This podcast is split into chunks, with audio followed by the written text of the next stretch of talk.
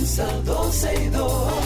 Sergio Carlos, Karina Larrauri llegan para darnos toda la información de los hechos, toda la diversión del momento.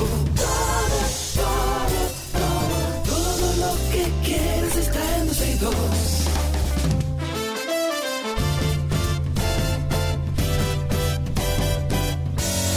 El reloj ya ha marcado las 12, comienza 12 y 2.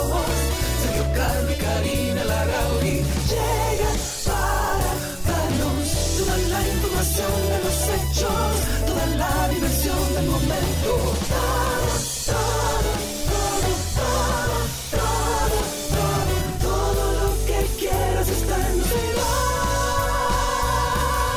Hola, saludos, buenas tardes, bienvenidos. Son las 12 y 4 minutos de la tarde. Y aquí estamos en esta 91.1, 91.3 FM, cubriendo toda la República Dominicana, dándoles el saludo del mediodía. Y muchos de ustedes ya sentándose a comer también. Sí, señor. Bien. Y bueno, hoy es jueves, ya es jueves, ¿verdad? Sí. Ah, ok. Eh, hoy es jueves, antes esta, fi- esta semana ha sido como brava, Sí, brava. sí, como sí, que uno quiere que llegue el viernes y no llega, pero estamos en jueves, ya cerca del fin de semana, agradeciendo como siempre que estén en sintonía con nosotros, recordándoles que estamos en vivo a través de nuestra página 12y2.com. Pedimos excusas a nuestra comunidad porque hoy no hay spaces porque estamos físicamente en cabina. Yes. Así que bueno, nada, quédense Karina, nosotros. venía haciendo un experimento que ¿Cuál voy a será? compartir. Ajá. ¿Cuál tú crees? No sé. Si venía de Punta Cana hacia acá haciendo un experimento, ¿cuál va a ser? Mm, Bueno, tiene que ver con tránsito. Ajá. Eh, con los reductores de velocidad. No. Con los camiones. No. Con los motores. Con el paso rápido. Ah, bueno. Mira, óyeme, óyeme. Te funcionó Me- perfectamente, ¡Todo! maravilloso. El paso Cargué- rápido. cargué- Parece que el paso rápido le ha hecho ¡No! un trabajo especial a Sergio para que ¿Qué- solo a Sergio le funcione. Señores, pero, óyeme, una maravilla. Esa es tu experiencia. Mi experiencia. y, me- no y grabé, buena. mira, me grabé incluso lle- llegando antes. Frenado en seco, ¿verdad? No, no, no, o sea, en la carretera, Ajá. no, violé la ley ahí, pero, Ajá. pero, eh, eh, eh, o sea, caminando hacia el, no caminando, pero manejando Ajá. hacia el paso rápido, dije, ok, señores, miren, son las 8 de la mañana, aquí estoy llegando al a Coral, eh, Coral 2, que es la primera estación que me toca a mí, Eh, voy hacia Santo Domingo, vamos a ver si funciona, ¡ay! Funcionó. Ah, la segunda. ¡ay! Funcionó. Ay, muy bien. Recargué Yo por quiero WhatsApp. trabajar con Mira. ellos también para que a mí me funcione. Pero no, es que yo lo estoy diciendo antes de yo hacerle el trabajo de educación que estoy haciendo con ellos. O sea, esto funcionaba mí, antes. La verdad no he tenido buena experiencia, quisiera tenerla. bien, está bien. No, no, pero así como tú tienes tu experiencia, yo tengo la mía. No me funciona. Quiero comprar otro y ver y probar, pero no me en tu carro. funciona. Sí. Cuando bajemos, yo voy a ver dónde tú tienes tu tag. Dale, donde me dijeron que lo pusiera. Embajador de RD Vial soy yo. Coge ahí. Ok, bueno, va- eh, hoy, señores, vence el plazo dado por el presidente Luis Abinader para que se detenga la construcción del canal en el río de Jabón o Masacre. Eh, anda una noticia por ahí que parece que algunos periodistas andan en la, mm, en la frontera y le preguntaron a los trabajadores que están ahí que, ¿no entiendes? Que deberían de- de parar la obra. Y dijeron que no, que primero muertos antes no, de parar no la obra. en eso, ¿no? La advertencia del mandatario es que si no se detiene esta obra, cerrará completamente la frontera con Haití para el comercio terrestre, marítimo, aéreo y también se suspenderá de manera definitiva la entrada de todos los involucrados en el conflicto y la emisión de visados hasta nuevo aviso.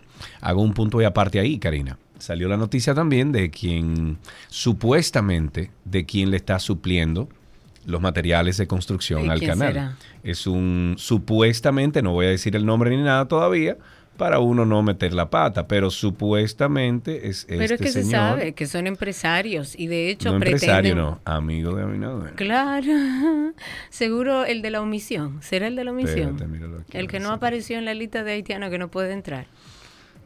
Porque hubo una gran omisión. Entonces, eh, volvemos al tema de Haití. El tema de Haití es más complejo de lo que imaginamos. Y en el caso de la frontera, ya lo he dicho en estos días, ahí hay un tema económico importante. Supuestamente hoy estarían reuniéndose a las 11 de la mañana para seguir debatiendo este tema, ver cuál va a ser la salida más armoniosa en, en vista de la situación. Sí, yo sé quién es, claro. Claro, ¿quién, quién no sabe quién es? Exacto. Entonces, hay, hay muchas situaciones hacia adentro que uno no conoce, que uno no maneja y que mm, la realidad es que estamos en una situación que puede tornarse complicada, muy complicada. Vamos, Oye, pero también estamos hay- dando seguimiento a esa reunión de las 11 de la mañana, a ver sí, qué sí, sale de ahí, qué nuevo hay y cuál actualización. Pero también hay que tener, si eso es verdad, que ese ejecu- o sea, si ese empresario dominicano es quien le está supliendo, oye, Y Abinader, nuestro presidente, debe saberlo. sí, pero es lo que digo, si es verdad que ese empresario en particular es quien está supliendo todos los materiales para el canal, caramba. Pero que no es un secreto, eso es para privatizarlo después. Eso Sí, es para pero, de- pero del lado de Haití, no del lado de la República del lado Dominicana. de Haití. Pero, Entonces, pero es que todo así. El los grandes problemas que tiene Haití tienen que ver mm, en gran Di- medida dinero, con sus empresarios. Dinero, claro, dinero. Que dinero. financian Sí, esas pero si ese empresario dominicano, Ujú. que Ramón Alburquerque es quien está diciendo que el presidente debe de explicar si ese señor es que le está supliendo los materiales para construir el canal, caramba. Caramba. Caramba. ca- ca- caramba. O sea, deja que Haití lo compre en, en- en Exacto, Rusia, deja pon- que Haití... Pónselo en China, por lo menos. ¡Coño! Señores, se ha confirmado que el presidente Wow. Luis Abinader llegó este jueves al campamento 16 de agosto de las Fuerzas Armadas. La idea es entregar equipos, vehículos militares.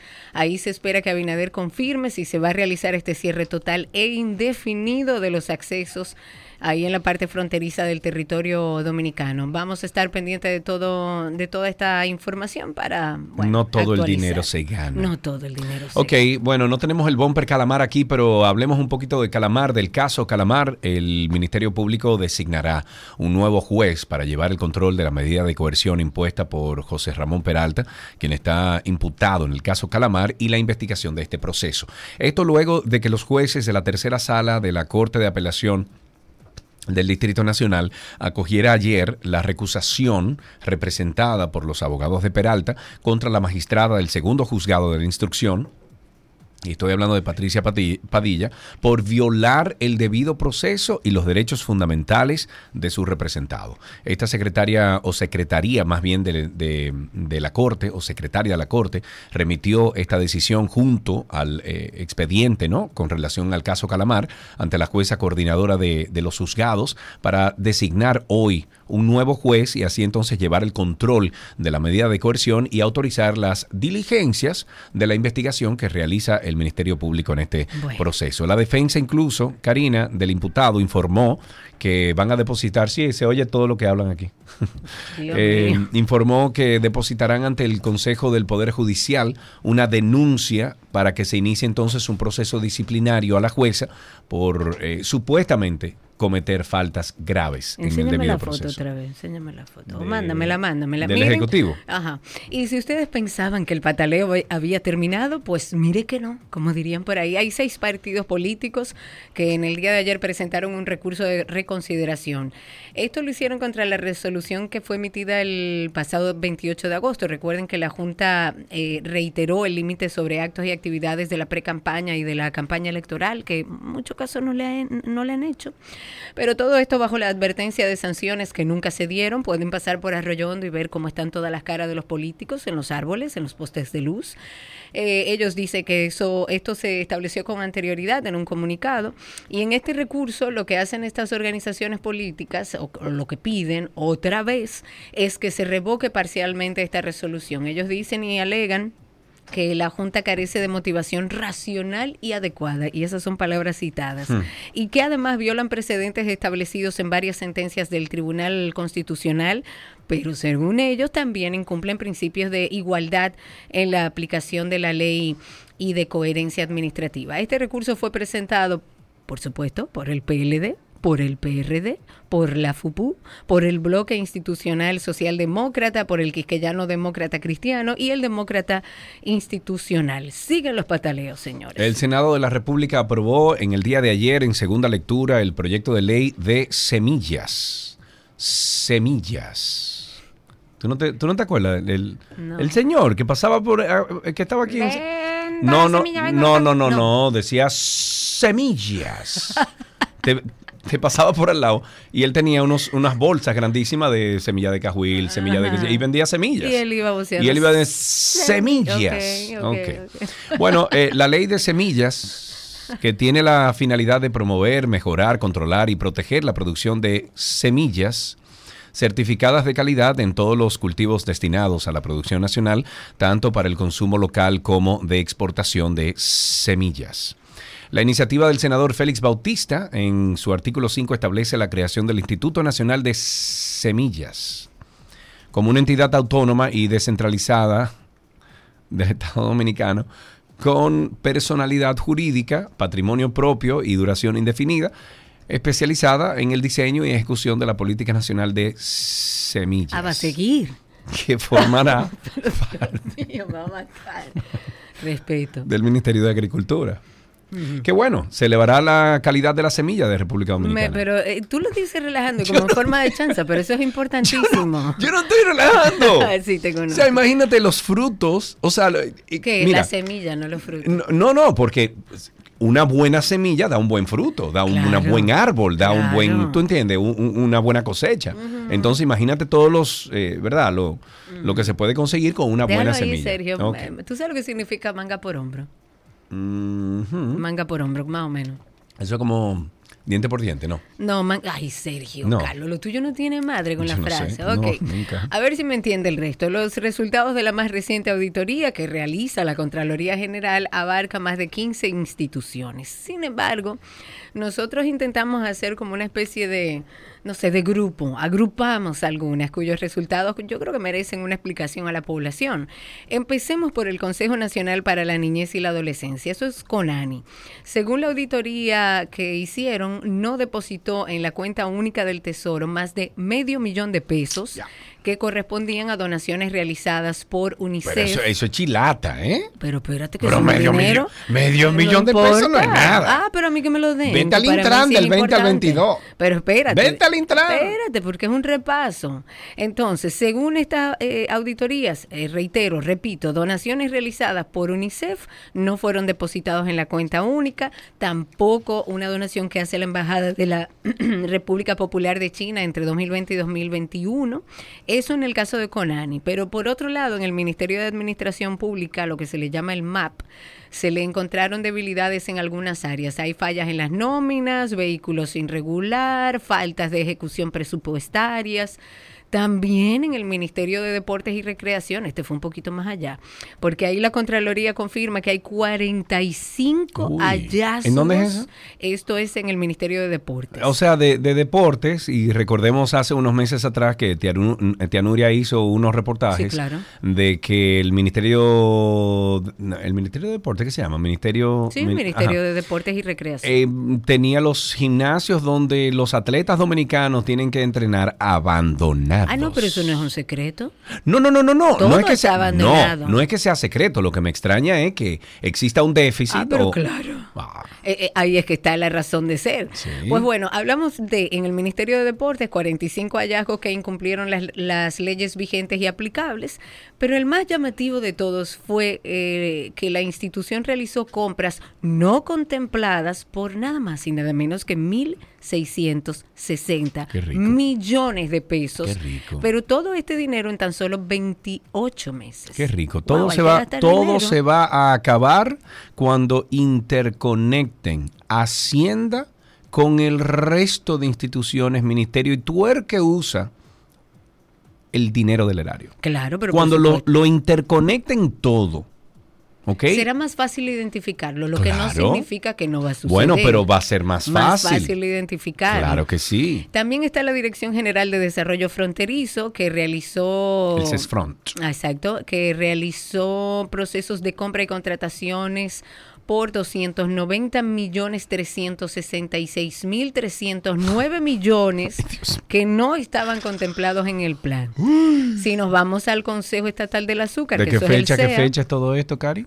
esto es año 2020-2021, según leí. 2022. No, era perdón, 2022, exacto. sí. En el caso Ay, de la. CEA encontraron seis conciliaciones Diablo. bancarias desde el 1 de septiembre de 2020 al 31 de mayo de 2022 que ascienden a un monto bajito de 264 millones de pesos y no tiene ninguna do- documentación que justifique ese monto. Ay, ay, ay. En el caso de la Dirección General de Contabilidad Gubernamental, la auditoría también evidenció irregularidades, como la retención que fue aplicada y no reportada, vehículos no registrados, sin rotular, donaciones de activos que no se registraron y muchos etcétera. Pero y entonces, Mira, Sergio, yo, yo Ah, lo veo de- desde dime, este- Karina, a ver, te, te cuéntame. explico, Sí. procedo a explicarte. No, en serio, Sí. lo veo desde este punto. Dime. Me parece muy bien que se hagan esas auditorías. Claro, no Me parece que, que no. debe hacerse y como se ha planteado de forma regular para saber dónde puede haber una anomalía.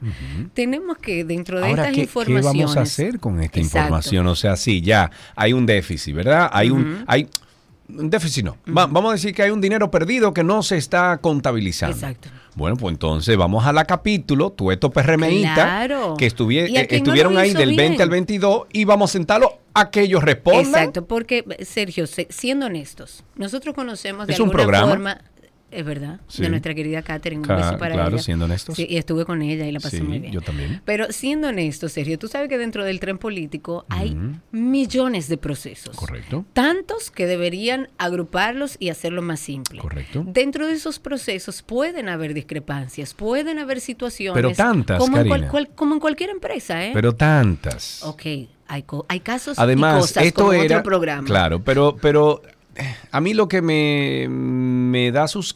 No, a mí lo, lo que me da tristeza es que el PRM llegó al Estado Dominicano para hacer un cambio, lograr un cambio, de que este tipo de cosas no pasaran. Bueno, pero yo creo Que que, eso el era lo que- ejercicio de que no sucedan Ah, o no sigan sucediendo se está haciendo. Yo no estoy defendiendo a nadie, estoy no poniendo sé. todo en una balanza, Mm. porque sí, hay números ahí que no dan un error Administrativo, pero hay otros números que son eh, eh, temas administrativos que se dan que pueden haber discrepancias entonces, y que ojalá la puedan solucionar. ponte una persona que sea administrador. Completamente de acuerdo. Bueno, la pues función entonces- pública es bastante compleja. Ahora, ahí hay números que no, no hay forma de decir que fue un error. Ok. Ya el presidente Luis Abinader ha anunciado, acaba de anunciar el cierre de toda la frontera a partir de las 6 de la mañana de este viernes tanto marítima como terrestre. Quiero citar lo que el presidente dijo. Y la aérea también. Exacto. A partir de las 6 de la mañana de este viernes, toda la frontera de la República Dominicana, tanto terrestre, marítima como aérea, estará cerrada.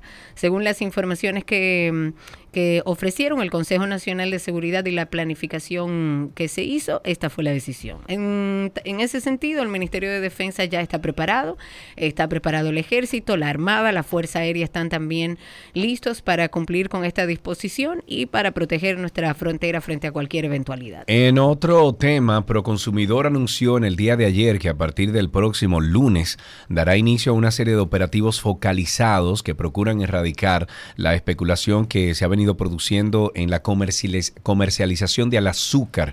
De acuerdo con el director ejecutivo de Proconsumidor, después de un proceso de investigación realizado por esta institución, han podido comprobar que en el país, a pesar de la desacele- desaceleración de la producción de este producto básico de la canasta alimentaria a principio de este año, existe suficiente cantidad de azúcar para cumplir con la demanda nacional. Es por esto que desde la institución se ha confirmado que el gobierno ha otorgado permisos de importación de azúcar suficientes para cubrir entonces la falta que se pudo generar con esta baja de producción. Y ante la multiplicación de crisis en el mundo, el secretario general de la ONU, y esto en otro tema, ha pedido a los dirigentes del planeta que se van a reunir la próxima semana en Nueva York, que encuentren finalmente una solución para sacar, sacarlo del desastre.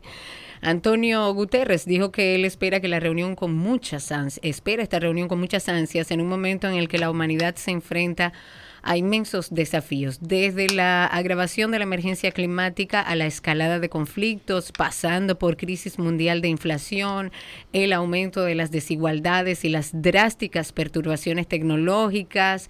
Bueno, el secretario general de la ONU dijo, y cito, la gente espera de sus dirigentes una solución para salir de este desastre y explicó que debido a la fragmentación que hay en el mundo se está reduciendo la capacidad para responder a estas crisis.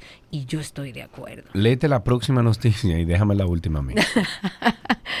Bueno, dentro eh, de lo que tenemos que comentar, el presidente del Colegio Médico Dominicano ha dicho que el consumo, que el consumo en salud en el sistema de seguridad social es aproximadamente de 47 mil millones de pesos, de los cuales las ARS tan solo aportan 4 mil millones y el resto, o sea, 43 mil millones, según Senencaba, lo aporta el propio pueblo trabajador.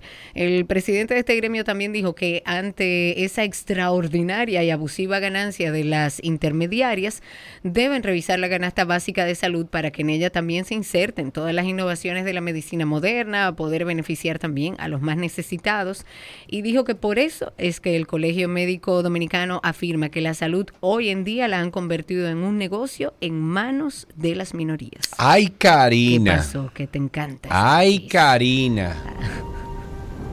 Yo te dije Hmm. que van a bajar te estoy diciendo. Hace No, pero tú sabes qué canción me gusta más, espérate. Eh, La de Stranger Things, no, puede no, no, buscar. no, no, no, sí, no, esa es la mejor de todas. no, es no. más, yo creo que la tienes ahí en la eh, botonera. No, no, no. third Ajá. time. Ah, míralo ahí. Esta canción, esta canción le va más eh, a lo que voy a decir ahora. ay, Dios ok. mío. Entonces déjame ver dónde está. está Que van a una- bajar, señores, vienen a buscar. ya vienen por ahí. Ya vienen por ahí. Entonces, eh, ayer yo vi esta, eh, esta noticia y me pareció como interesante. eh, Oh, pero claro que es interesante. porque, señoras y señores, damas y caballeros, en una sesión especial del Congreso mexicano se exhibieron los cuerpos de dos supuestos seres extraterrestres. Los cuerpos fosilizados fueron presentados en vitrinas de cristal por el periodista y científico especializado de ovnis Jaime Maussan. Y según él, tenían supuestamente mil años de antigüedad. Maussan declaró bajo juramento que estos especímenes no forman parte de la evolución de nuestro mundo y que no proceden de un desguace de ovni, sino que se encuentran fosilizados en una mina de musgo. Maussan explicó que las muestras fueron analizadas por la Universidad Nacional Autónoma de México y que los mexicanos científicos que consiguieron muestras de ADN aplicaron pruebas de radiocarbono para determinar su antigüedad. Sin embargo, a pesar del examen intensivo, se describió, se descubrió que los fósiles estaban cubiertos por una capa de arena. Y estoy citando y dice, no estamos solos en el vasto universo. Tenemos que aceptar esta realidad. Eso dijo Maussan, quien defendió que el público tiene derecho a aprender sobre los seres no humanos y las tecnologías.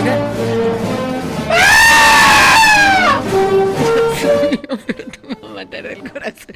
Señores, mira, uno se ríe, pero ya bajaron. Ríe. Uno no se ríe. Ya quiero, bajaron. Yo quiero que lleguen ya. Yo quiero que. Ay, no, Sí. espérate. Yo quiero que ahora mismo en esa ventana se ponga uno y diga: Estoy aquí. Llegué. Señores, pongan, búsquense la película que se llama Close Encounters of the Third Kind. ¿Ok? Close Encounters of the Third Kind. Que es una película. de- yo, yo diría de una película de culto. De culto, una película chulísima. Y es este sonido. Lo que van a escuchar aquí, déjame ver. No, eh, es cuando llega la nave. ¿Dónde está? ¿Dónde está? ¿Dónde está? ¿Dónde está? ¿Dónde está? Eh, es como communicating cuando ellos se comunican con ellos. Eh, Puede ser esta, deja ver. Ah, no, míralo aquí, míralo aquí. Está el, el soundtrack está enterito en YouTube, lo pueden buscar porque está buenísimo. Óyelo ahí. Entonces, cuando ellos comienzan a hablar, Y ahora se aparece uno aquí. Espérate, espérate, espérate, porque yo, eh, a mí me gusta la parte de... Cónchale. Ok, a propósito de película que Sergio no encuentra ¿Qué? la música, quiero Que decir que ayer vi el método. No, no se oye porque yo lo estoy reproduciendo de aquí, de YouTube. Ah. Por eso. sí. Eh, ayer vi la película El método de David Mahler. Tengo que felicitar a David, a todo el elenco, porque Sí, la verdad bueno, bueno. que las actuaciones una mejor que la otra. Felicidades. Ay, Dios mío, que no se me quede nadie. Pepe Sierra, que es un maestro de Pepe Sierra, no tiene mamacita. Eh, Héctor Aníbal, Nashla Bogar, Yasser. Eh, Dios mío, que no se me quede nadie, por favor. Georgina que es espectacular. Bueno, todo el equipo está maravilloso. La película está muy bien lograda, muy bien dirigida. Es una película que se ha hecho en otros países. Oye, la- Explícame. Eso era. Eso, esa es la Ah, parte, esa es la parte chula de la película. Cuando ellos comienzan a hablar a través de un órgano, Ujú. ellos comienzan, mira, yo me engrifo. Eh, Comienza, la voy a ver esta noche. La voy a ver esta noche. Ya, la, voy- a ver esta noche. No, no, eh, no ese, ese no es el método. Pero para, para finalizar con el tema de, de los ovnis, de los extraterrestres, vayan ustedes comprando en Amazon un órgano, un, un Para que se pianito, comuniquen. para que se comuniquen de esta forma, porque así fue que en la película se comunicaron.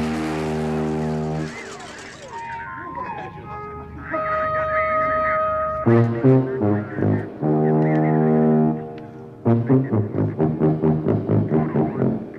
no viste la película, Karen? No, no, no. Yo tú la veo esta noche Sí. con la familia completa. Ok, Sí, voy a verla. Bueno, vayan a ver la película El método de David Mahler. Creo Que no se tiene nada que ver este con lo que- No tiene nada que ver con lo que estaba hablando Sergio, por favor. Pero nueva vez, felicidades a David, a Nashla, a todos los actores y a todo el equipo involucrado en esta película El método porque les quedó Está en el cine. magistral. Está en el cine. Eh, creo que empieza hoy. en el ah, cine. porque fue a una cuestión. Yo fui a Fine, Art- a Ah, Fine ok, Arts, ok. que tenía el festival de cine hecho aquí, que me. Encanta ese festival porque podemos ver películas que no han salido, películas Claro, que salieron y no tuvimos la oportunidad.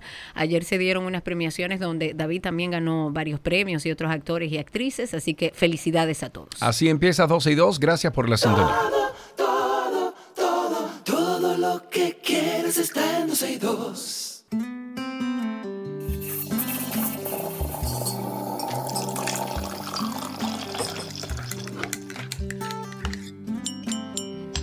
Estamos en nuestro cafecito de las 12. Los jueves siempre tratamos de estar con alguien conocido por ustedes, un cafetero conocido también por nosotros. Y hoy nos vamos a tomar un verdadero café con el cantautor, humorista, actor, productor y sé que Sergio piensa igual que yo, uno de los artistas más completos que ha parido República Dominicana. Carlos Alfredo Fatule. Carlito, ¿cómo estás? Súper bien, gracias por invitarme a este cafecito entre amigos que podemos compartir abiertamente un café sin problema. Ok, vamos a ver qué tan cafetero tú eres. ¿Cuántas tazas de café te tomas al día? Mm, De Pozuelo son cuatro. De Pozuelo, me encanta. Pozuelo, eso, eso es muy típico. O sea, Carlos Alfredo es un cafetero de verdad, de lo que beben de verdad café. ¿En greca o cómo, o cómo tú lo cuelas tu café? Colado, colado, colado. Yo uso colador. Colado. Siempre colado. Yo echo el café en, la, en el colador, le hago le echo el agua caliente, pero pacientemente y listo. Ok, y, y le, le acompañas de algo, lo usas, eh, te lo tomas con azúcar, con crema, con, con leche, ¿con qué? Lo bebía con, eh, ¿cómo se llama? Splenda, pero dejé eso, me fui al azúcar normal otra vez, volví al azúcar normal, me pongo a hacer más ejercicio, pierdo más energía, pero me gusta con crema. Con crema, con crema. Mira, vamos a aprovechar este cafecito, Carlos, a hablar un poco de ti, más allá de todas las cosas que vienen por ahí. Todos hemos de alguna manera recibido influencia de alguien. En tu caso, tú tienes a alguien que a lo largo de tu carrera te influenció, algún artista. Artista sí, desde mi inicio fui influenciado por Camilo Sesto, Nino Bravo. Y como ser humano, bueno, mi papá, mi papá me influenció mucho. Parte de mi personalidad depende mucho de lo que él invirtió. Es una buena influencia. ¿Qué tú crees que tú tienes de tu papá? O sea, ¿qué tú, qué tú heredas de la personalidad de tu papá? No está de mí decirlo. Mi papá es una persona muy noble y es muy inteligente. Mi papá es eh, habilidoso, sumamente inteligente, es autodidacta. Él mismo estudió electrónica, él mismo hizo todo, todos los cursos y llegó a montar todas las emisoras de, del este, emisoras de radio. Un gran conocedor de lo que es la radiofrecuencia y la instalación de emisoras de radio. Eh, arreglaba televisores desde blanco y negro hasta color. Y yo creo que eh, todos estos inventos míos y estas inquietudes mías vienen, vienen por, esa, por esa personalidad tan nerda de mi papá, tan, tan chula. Dice tan nerda. Carla, tú hace algunos meses diste una opinión sobre el dembow, que es un género muy controversial. Ay, ay, ay. ¿Cuál es tu percepción de este tipo de música? Te voy a meter para lo hondo. Para lo hondo, sí, me encanta, porque el reggaetón no es más que una expresión, porque la música, perdón, voy a, a- a cerrar el paréntesis, pero voy a abrir uno importante. La música actualizada no es más que una expresión cultural del momento. Claro. Entonces, las expresiones culturales de los momentos depende de lo que se haya sembrado en ese conglomerado que comparte cultura. Eh, no sé si, si me doy a entender. Entonces, el dembow, que no es una degradación de nada, sino una oportunidad de expresión cultural de un conglomerado. En los años 60, José Manuel Calderón, con el año ñaito, empezaron a incidir en el bolero rítmico que finalmente terminó como siendo bachata, porque era una expresión cultural del momento Claro. de alguien que decía, pero yo no puedo ir ahora mismo a cantar esto a televisión. Y empezaron a cantarlos en, los, en, en las fondas, en los bares, en todos lados, al estilo de ellos, añoñado, cantado y llorado. Eso pasó con el dembow. Los muchachos empezaron a eso. Ok, pero, pero tú entiendes que hoy en día, porque hay mucha gente, Carlos, que dice hoy en día, bueno, pero es que el merengue ya no se oye, es que la gente no prefiere el merengue. ¿Tú entiendes que es una cuestión de preferencia o tú entiendes que es una cuestión de evolución o tú entiendes que es una cuestión de calidad? Ninguna de las tres, o todas. Ok. Y me explico. Esto es como, eh, no estoy ni a favor ni en contra, pero sino todo lo contrario. Ok, muy, muy Miss de tu parte, ¿eh? Muy, muy, muy Miss República de tu parte, sí. Sí. Sí, sí, Entonces, sí. te lo voy a decir. Sí, te voy a decir bien claro. Lo que incide mucho más que calidad o que todas esas cosas, porque tú puedes elegir musicalmente y catalogar algo de calidad o no. No así la popularidad. La popularidad se ve en los, en los ratings, en las peticiones, en lo que se mueve espontáneamente en las esquinas. Eso es popularidad. Ahora, ¿qué impera en la radio o en la televisión o en, en las redes sociales?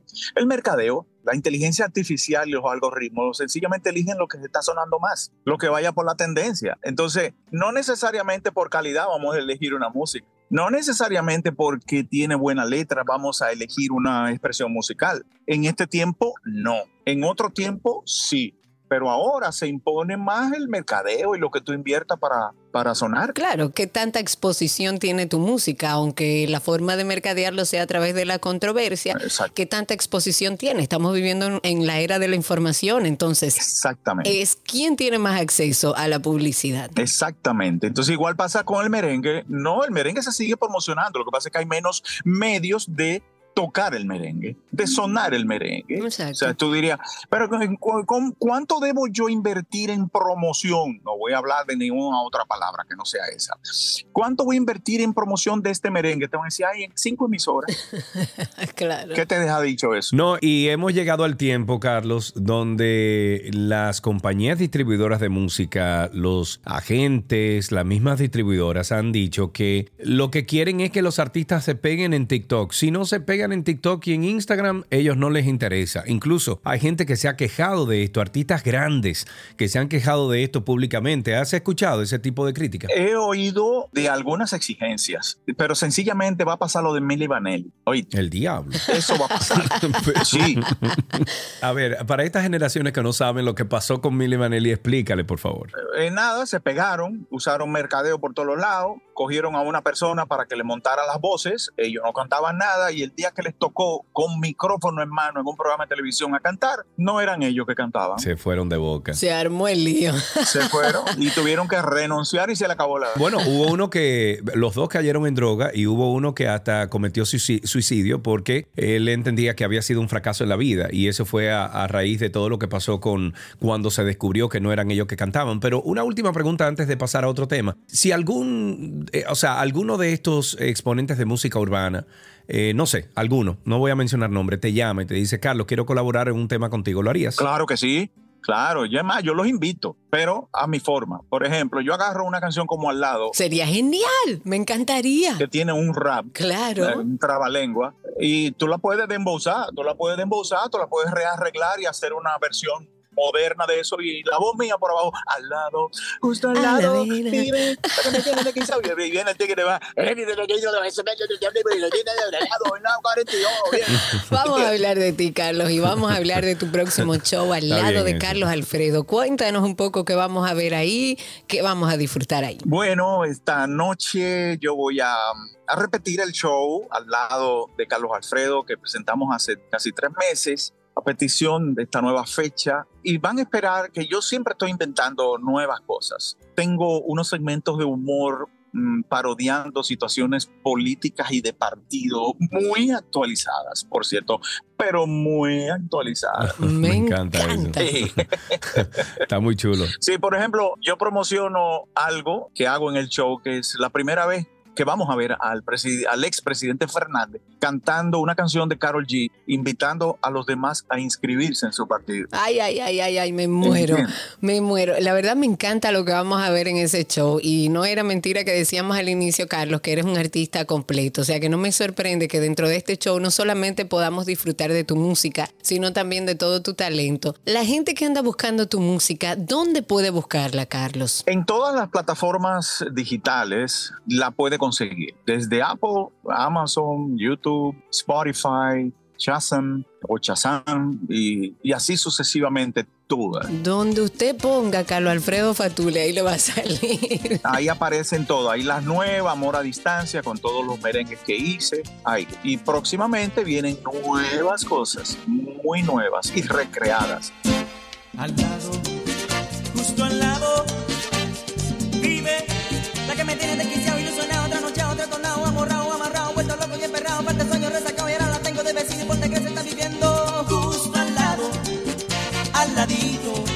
Me gusta, me gusta eso. Carlito, muchísimas gracias por, por tu tiempo, gracias por tu talento, como dijimos al principio. Consideramos nosotros aquí que eres uno de los de, de esos artistas completos 360 que ha parido la República Dominicana. Carlos Alfredo Fatule se presenta hoy jueves 14 en Chao Café Teatro. Boletas a la venta en chaoteatro.com. Carlito, te queremos en este programa. Gracias, igual. Un abrazo hasta aquí, nuestro cafecito de las 12. a la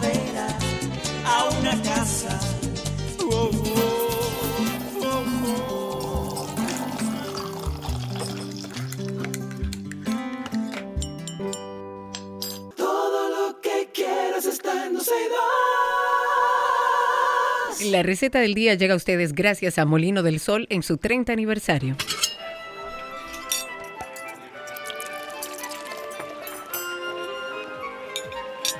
Hola, la me oui, je mange comida de Gabriela. Es que es buenísima, oui. Hola, Gaby. Oh, oui, oui, oui, Oh, oui. oui, ¿Cómo oui. andas? ¿Cómo andas, Gaby? Muy bien, ¿cómo va todo? No andas en tus pies. Ok, Gabriela, no le hagas caso. Bienvenida, gracias por estar con nosotros. Que yo me quedé procesando. Exacto, tú estabas tratando de entender lo que él dijo. Gaby, ¿qué vamos a hacer con los extraterrestres que se encontraron en México? Viste que ya, que bajaron. Que Bueno, ya están me aquí. parece que si es así, es un question mark respondido y yo pienso que podemos darle eh, bienvenida y cabida. Claro, que ellos sepan que Quizás son Nos bienvenidos. alineen. ¿Tú crees? ¿Qué, qué plato, si te dieran la mira, oportunidad, mira, eh, serio, oye, oye, serio, dime, serio, dime, dime, serio. dime. Mira, así nos alinean porque son alienígenas. Wow. No, yo me voy de esta cabina. ¿Qué es lo que está pasando hoy? ¿Qué, qué fue lo que repartieron aquí que yo a mí no me dieron? ok. Mira, si, fu- wow.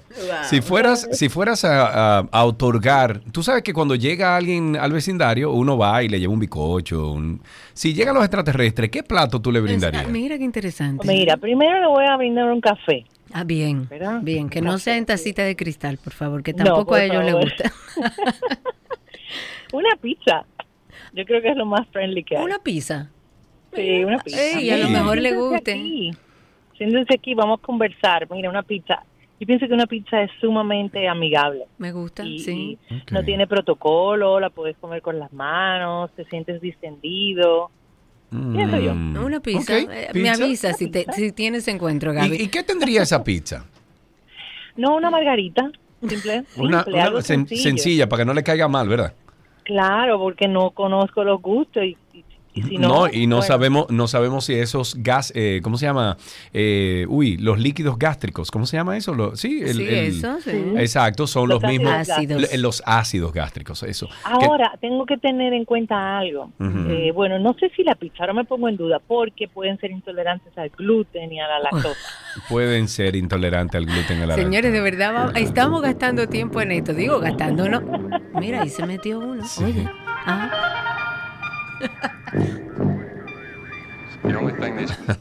Ok, vamos a lo que Vamos a vinimos. brindarle un melocotón. ¿qué Exacto, vamos a lo que vinimos con una semana que tenemos de recetas con melocotón. Gaby, hoy que preparamos. Cari, por favor, mira, vamos a ponernos este, este, no es un reto porque es sumamente fácil. Ok. Eh, yo voy a, voy a, si encuentro melocotones porque los que encontré no estaban ricos, aunque lo podemos hacer de lata, vamos a hacer unos melocotones al horno Uy. con un cross de avena Uy. que es riquísimo, riquísimo, riquísimo. Mira, para el- el- la masa, por decir así, vamos a necesitar una taza y tres cuartos de hojuelas de avena, una taza de harina, una barra y tres cuartos de mantequilla, ¿ok? Una cucharadita de polvo de hornear y una taza de azúcar, preferiblemente morena.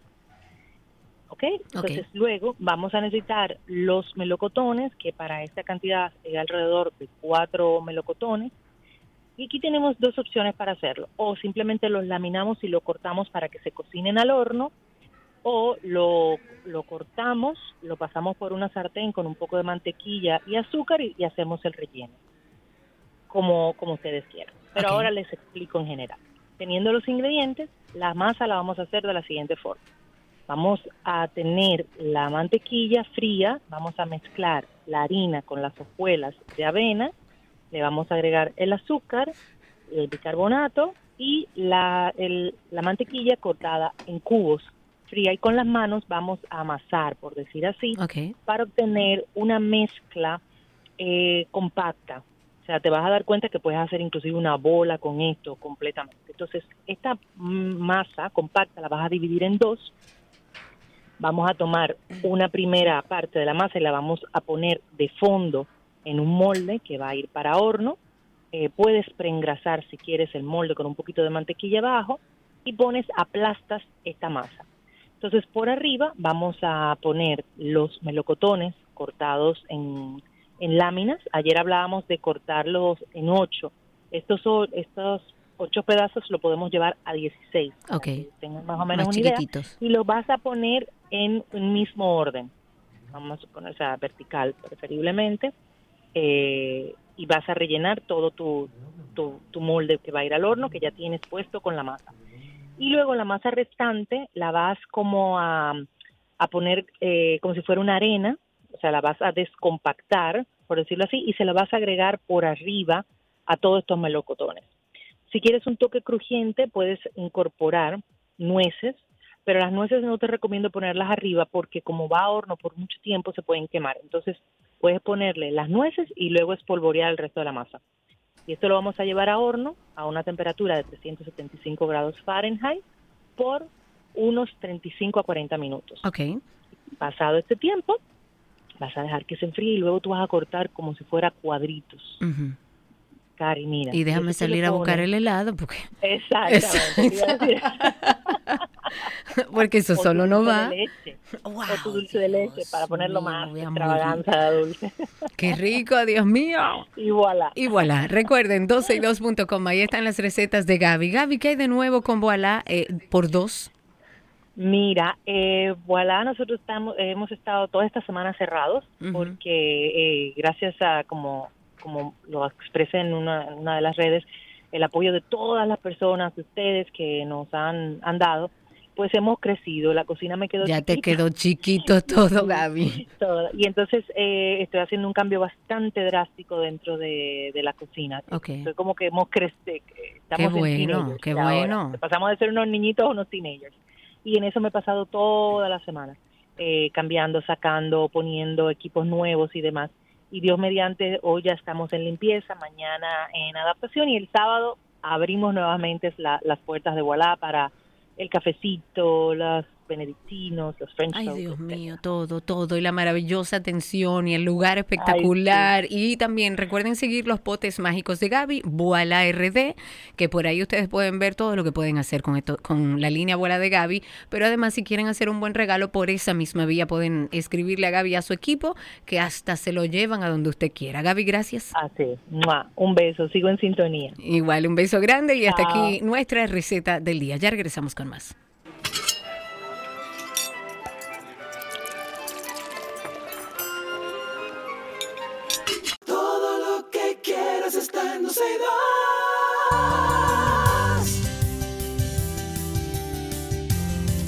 Estamos en una conversación, recibimos con placer a Plinio Martínez, él es subgerente de comunicaciones de la Cámara de Comercio de Santo Domingo y junto a él vamos a conocer todos los detalles del evento Crece Cámara Santo Domingo. Plinio, bienvenido. Hola, muchísimas gracias. Oye, la voz. Ey, pero Sí, bien, bien. tú oíste esa fuerza. bien, bien, bien. Eh, eh, ¿Te has eh, alguna vez interesado por la locución?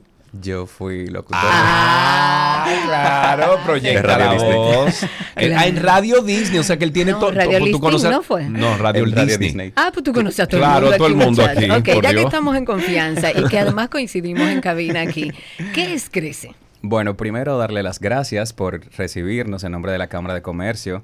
Eh, y estamos muy contentos de compartirles este proyecto que es Crece, una nueva iniciativa que la Cámara ha creado con, primero, el deseo de facilitar el hacer negocios y segundo, porque los emprendedores, las personas que tienen microempresas pequeñas, necesitan ese acompañamiento para Claro. transcurrir en su camino al éxito a los Tú no negocios. vas Claro. a creer, pero anoche, anoche, allá donde vivo en Punta Cana, eh, invitamos a una persona a, a un barbecue y estábamos hablando. Y el, el- el- el tema principal fue la falta de apoyo que tienen los emprendedores en República Dominicana. Claro. Estábamos hablando que de repente tú tienes, por ejemplo, que tú vas a ir a comprar un solar y tú te vas con, tú entiendes, con un aval o un garante, no sé qué, y te dan los cuartos.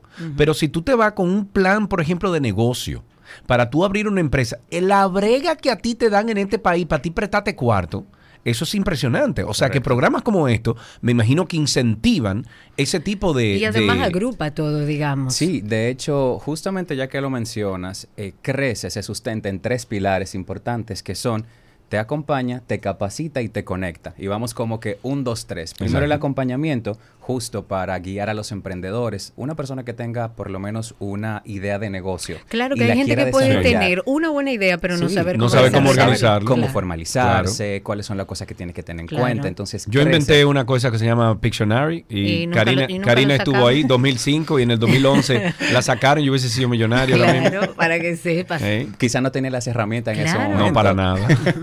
Solté.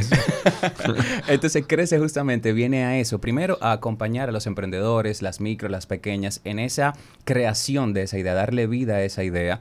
Y luego con Crece te capacita con el conocimiento que es sumamente importante Claro. para no solamente acompañarlos con diagnóstico de cuáles son las necesidades que tiene tu empresa si ya la tienes o cómo tú puedes desarrollar esa idea, sino que también el emprendedor o todos en sentido general necesitamos la información Claro. para poder accionar de una mejor forma. Sobre todo en la era de la información. Correcto. Donde tienes que saber, de hecho, si lo extrapolamos a, a situaciones sociales que se dan, a mí me ha llamado mucho la atención que antes en nuestra época un grado, o sea, tú ser licenciado en cualquier cosa, Claro, era algo. más que suficiente. Era algo, era algo. Y sí. ahora cualquier joven tiene un posgrado, o sea, es- Maestría, es- doctorado, de- de todo. Exactamente. Claro. Hay que Mira, la, y hay que prepararse la neurocientífica tenía cuántos títulos era? ¿La de Nuria? Ah, no, pero eso es No, otra no, cosa, no eso- tiene nada eso- que ver. eso es más fácil. Nuria, Mira, cualquier cosa, tengo ¿cuál- el título de la universidad, Exacto. está certificado por el Exacto. Ok, cosa. y el tercer pilar, El tercer pilar es Crece te conecta y justo es el tercero porque Eh, ¿A quién tú conoces? Neto? Networking. Networking. Networking, Oye, exactamente. desde que nosotros empezamos este programa en el 2007, yo vengo hablando de networking y esta que está aquí. es importante. Ay, networking, aquí va este. De Lambón. Digo, de Lambón no. Network. Palabra No, me, cri- me criticaste Sí, te mucho. critiqué, pero, Entonces. pero ahora ah, tenemos que verlo desde ah, la siguiente ahora, forma, cuando les- yo vengo haciendo, Ay, haciéndolo desde hace años. que, le- que esto le puede servir a los emprendedores también. Cuando usted tenga un socio eh, es importante que usted sepa cuál es la fortaleza de un socio y cuál es la fortaleza del Claro, otro. claro. Esa es tu fortaleza. Bueno, es mi fortaleza, no traer, eh, conectar personas. Que Esa es mi fortaleza. Incluso claro. en Atlanta yo iba, eh, creo como que era lobista. una más o menos. Una, una vez al mes, yo una vez al mes yo iba a una reunión en Buckhead que se hacía, había que pagar 120 dólares. Sin embargo, tú te estabas codeando ahí con inventores, con, con, eh, con empresarios, con gente de éxito, Claro. que de repente te, tú estabas bebiendo un vino, una cosa, y te decían, ¿qué tú haces? Ah, mira, tal y tal cosa. Cónchale, pero mira, ese que está ahí hace tal cosa. Fulano, ven acá. Correcto. Conoce a este que sí o qué. Y salían cosas Claro. impresionantes. Entonces, ese tercer pilar es importantísimo Claro que sí. dentro de todo el proceso. Sí, y justamente lo que queremos es conectar, crear espacios seguros para crear ese networking con vendedores y compradores. Que si yo vendo escobas y tú, Karina, Claro. tienes una, Claro. una empresa, un supermercado grande, o sea, yo tener la oportunidad de sentarme contigo a decirle, mira, yo vendo la mejor escoba, la celda que tiene mi escoba Claro, hacen esto, se va, la casa se barre claro. sola. Claro. O sea, eso es como el, la tercera etapa, el tercer pilar, donde el emprendedor va a tener la oportunidad de decir, óyeme, yo vengo transcurriendo este camino, pero al final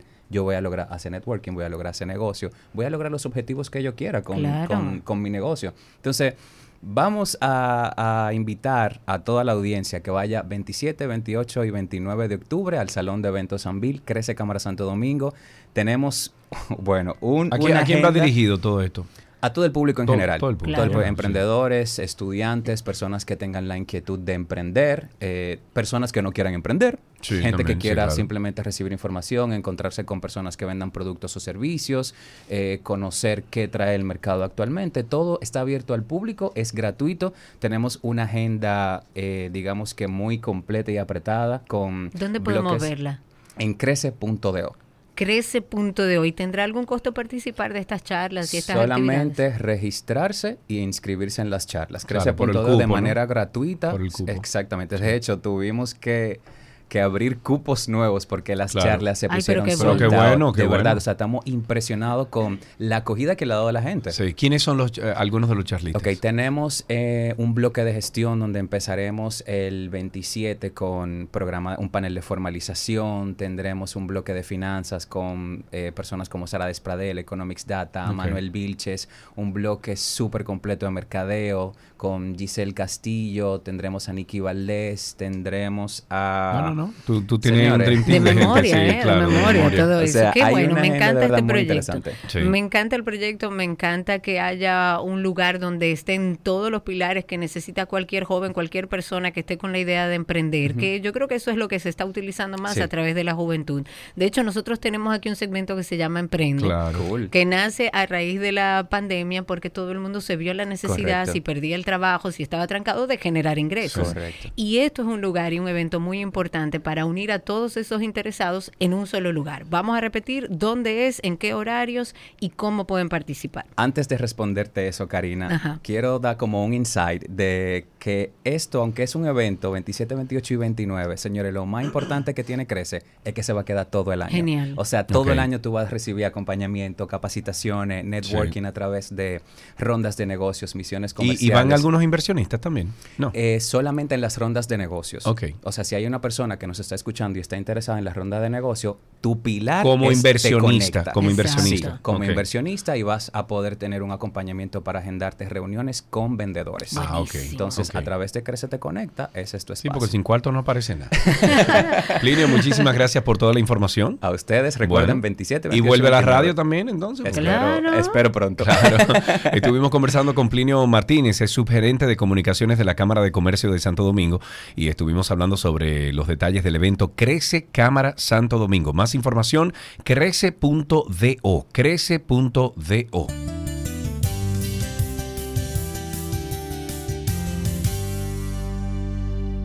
Todo lo que quieres está en 262.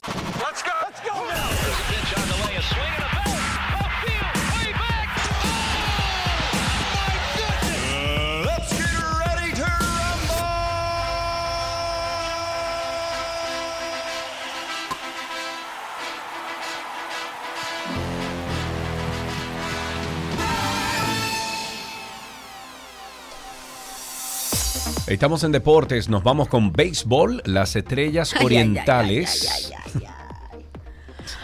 Que no diga ese nombre, que me pongo nerviosa. Este Eh, año es verdad. Este año. es verdad. Sí, claro. Las estrellas orientales anunciaron la contratación del receptor ¿Y puertorriqueño. por qué el abuelo se ríe? No sé. No ¿De qué equipo tú ¿De- eres? ¿De qué Patricia? equipo tú eres?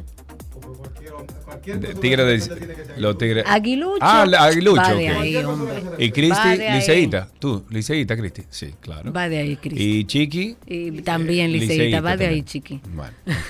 Bueno, pues entonces la- las estrellas orientales anunciaron la contratación del receptor puertorriqueño Juan Centeno, quien estará con el equipo desde el inicio del torneo el 19 de octubre. La información la ofreció un comunicado del eh, el gerente general del equipo. El ejecutivo resaltó la experiencia de, de Centeno en grandes ligas, donde ha militado con los Mets de Nueva York, Cerveceros de Milwaukee, también los Mellizos de Minnesota, Astros de Houston, Rancheros de Texas, los Medias Rojas de Boston y en sus siete temporadas en las mayores, el Máscara, así se le llama, puertorriqueño, cuenta con un promedio de bateo de .223. Ha disparado seis cuadrangulares y remolcó 37 carreras en 118 juegos. En básquetbol, la República Dominicana recibió 150 mil dólares, esto luego de su participación en la Copa Mundial de Baloncesto. Nuestro equipo obtuvo 50 mil dólares, esto se lo dieron como bono por estar en competencia y hay otros 100 mil dólares por avanzar a la segunda ronda. República Dominicana ha quedado ubicada en el lugar ¿Tuviste número el WhatsApp? 14. ¿Tuviste no. el WhatsApp? Eh, Eso es Alan, seguro y no Alan lo voy a ver ahora. te dijo, pero muy feo que Sí, se llamó. sí, él tiene la boquita Rata. sucia. ¡Ey, muchacha! Decía que la República Dominicana ha quedado ubicado en el lugar número 14 y aseguró un puesto en uno de los cuatro torneos preolímpicos del año próximo. Esto para buscar uno de los cuatro lugares restantes para el torneo de baloncesto de los Juegos Olímpicos de París 2024. Me voy con fútbol. El político argentino Luis Del, de, Ese criticó duramente en redes sociales a Lionel Messi por permanecer en silencio durante la entonación del himno nacional previo al partido de Argentina contra Dios Ecuador. mío, bueno, pero, pero ¿y si la cantó en la mente? pero Dios. Pero ¿y si la cantó dentro de su cabeza? Además, ¿tú quieres alguien más patriótico que Lionel Messi? Bueno, esto fue en el partido Argentina contra Ecuador por las eliminatorias sudamericanas para el Mundial 2026. Si bien el comportamiento de la pulga llamó la atención entre algunos hinchas en redes sociales, ya que se veía algo distraído y con una actitud más tranquila en comparación a sus demás compañeros, quienes entonaron el himno de Argentina con mucha emoción, no fue un suceso relevante hasta que el político lo mencionara. El político no aprobó el comportamiento del capitán de la selección de Argentina, a quien acusó de ser empleado de la mafia de las más canosas. Oye, ahora, pero señor. Refiriéndose a Jorge Más Canosa, padre del dueño del Inter de Miami, donde ahora juega Lionel Messi como delantero. ¿Tuviste la casa que le van a hacer a Messi? Que le van a hacer, no, que compró, hecha. ¿Hecha? Sí. No, la sí, ca- sí, sí, compró una mansión. La de la M. puntos, sí. No, Pero no es que- tiene ninguna no, M. No, pues tú estás otra. Pues no, otras- otra no, casa. no, no. A él le quieren hacer una casa. Ah, El Inter le quiere hacer una ah, no, casa. pero él no va a coger eso, él compró su casa ya. Bueno, loca, pero una casa Bueno, pero él puede pagar. en forma de M. Ay, no, por favor. No, no, no, no, no, no, no, no, no, no, no, no, no se ve como la H de Hipólito de, de- no, no, imposible.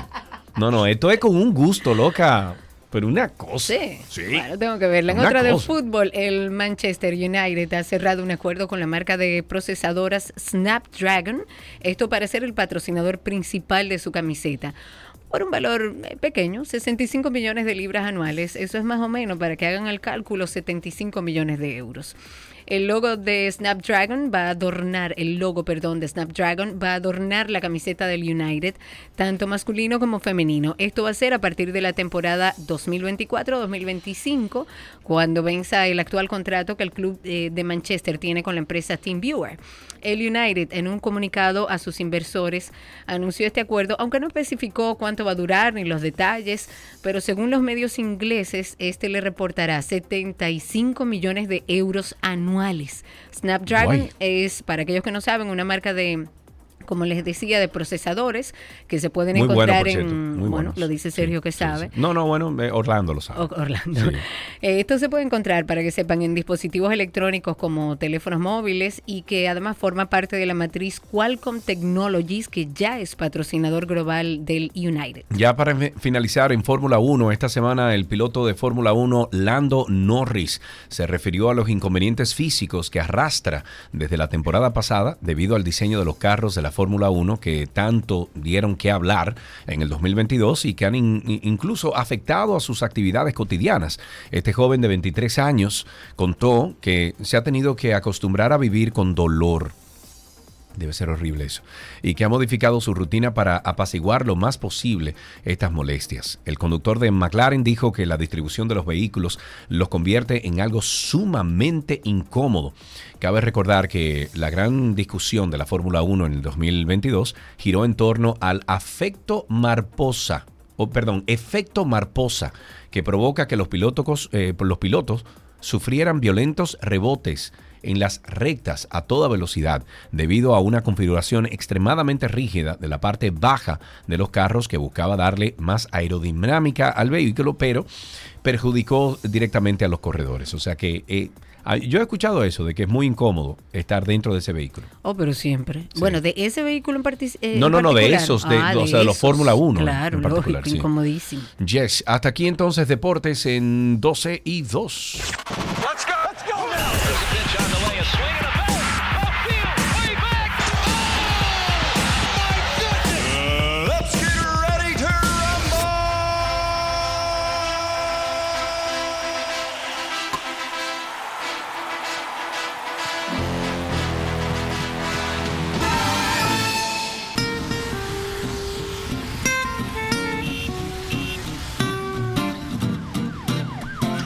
Estamos en Tránsito y Circo. eh, pueden llamar desde ya al 829-236-9856. 829-236-9856. Cuéntenos cómo está la calle, cómo está el tránsito, cómo anda el circo. Mm, ¿Cómo estamos están hablando, los motores? Estábamos hablando de auditorías cuando empezamos el sí. programa. La auditoría de la Contraloría General de la República arrojó una auditoría del Intrant con algunas irregularidades como comprobantes de caja chica sin firmas del personal autorizado. También tenemos, sí, espérate, dame un segundito. Tenemos también, déjame ver qué otras cosas.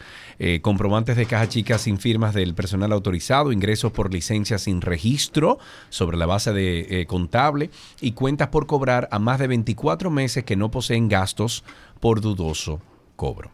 Esta investigación al Intran, que fue realizada entre el 1 de septiembre del 2020 al 31 de agosto del 2021, señala que no existen políticas ni procedimientos para la ejecución presupuestaria de la institución. Oh, mi Dios. Qué lindo. Qué bonito. 829-236-9856. Tenemos ahí dos llamadas. Empezamos con Natalie. Cuéntanos, Natalie. Hola, Natalie. Natalie, ¿nos escuchas? Sí, aló, ¿me Ahora sí, cuéntanos.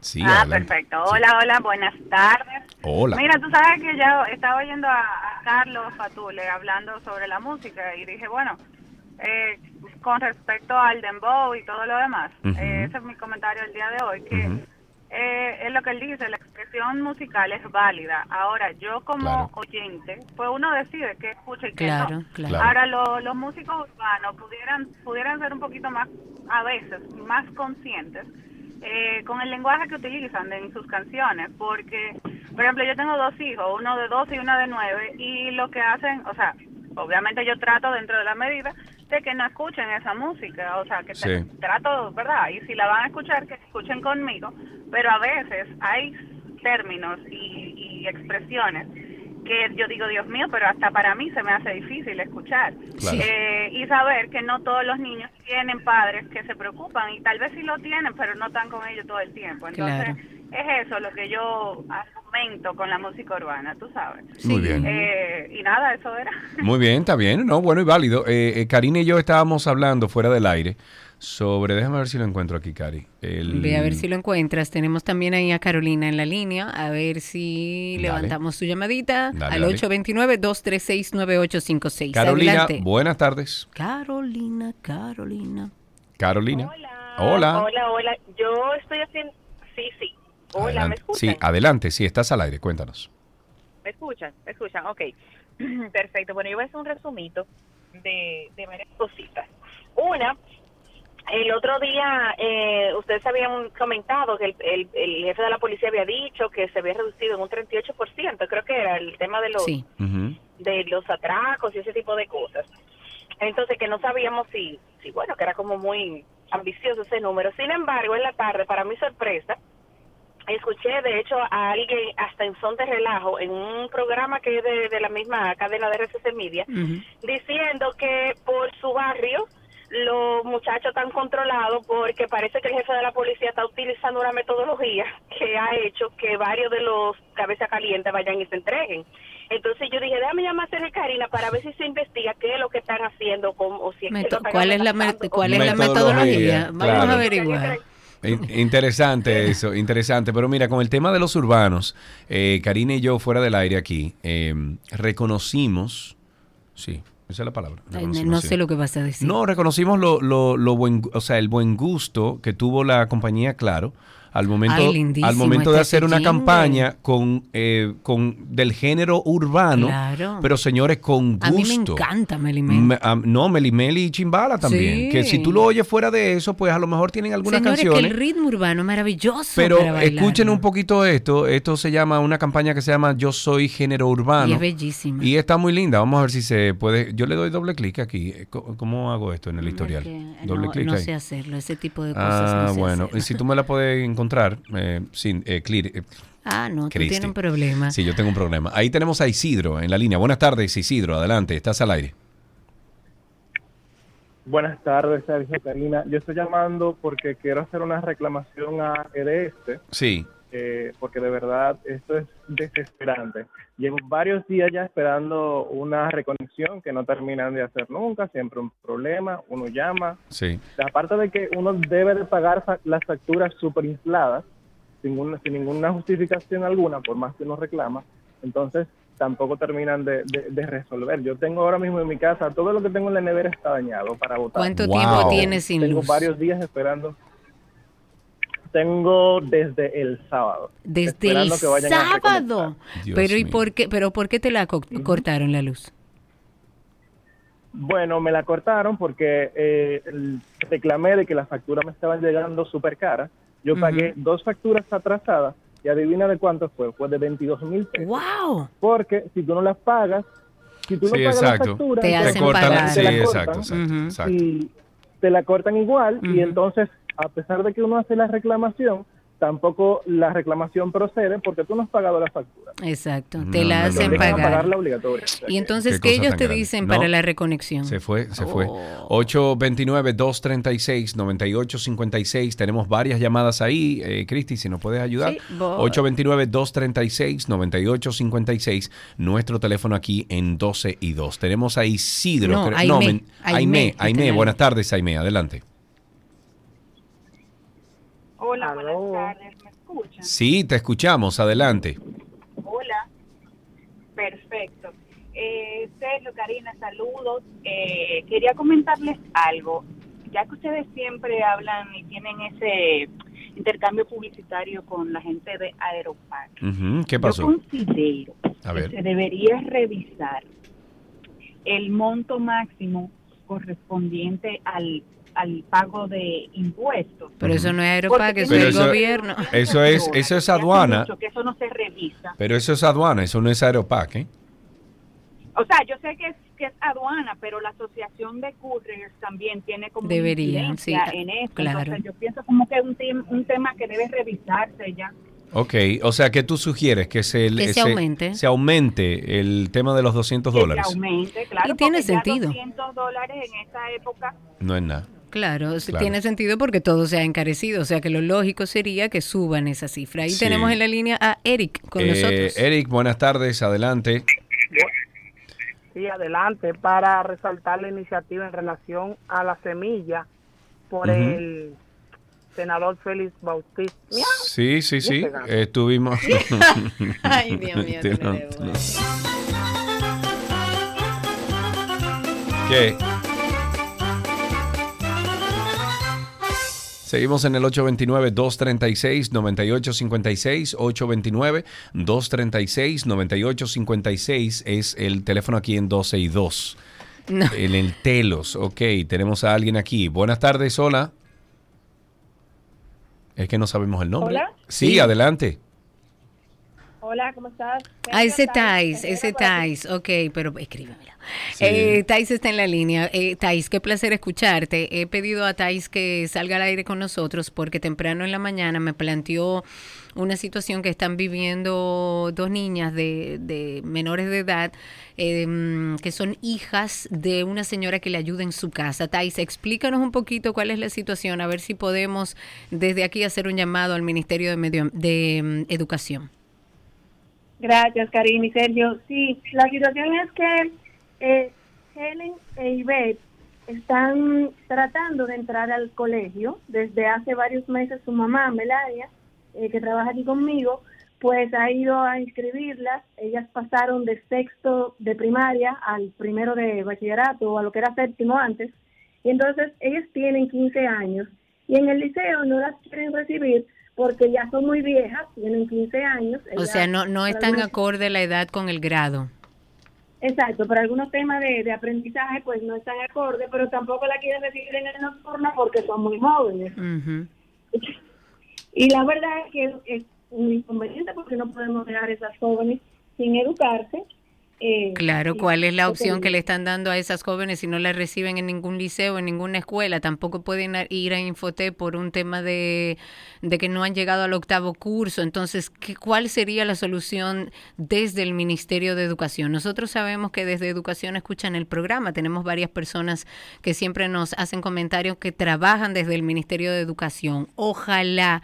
¿Dónde, sabes tú, Thais, dónde le toca, en qué escuela eh, la madre de las niñas te ha dicho cuáles son esos liceos donde no quieren recibirla?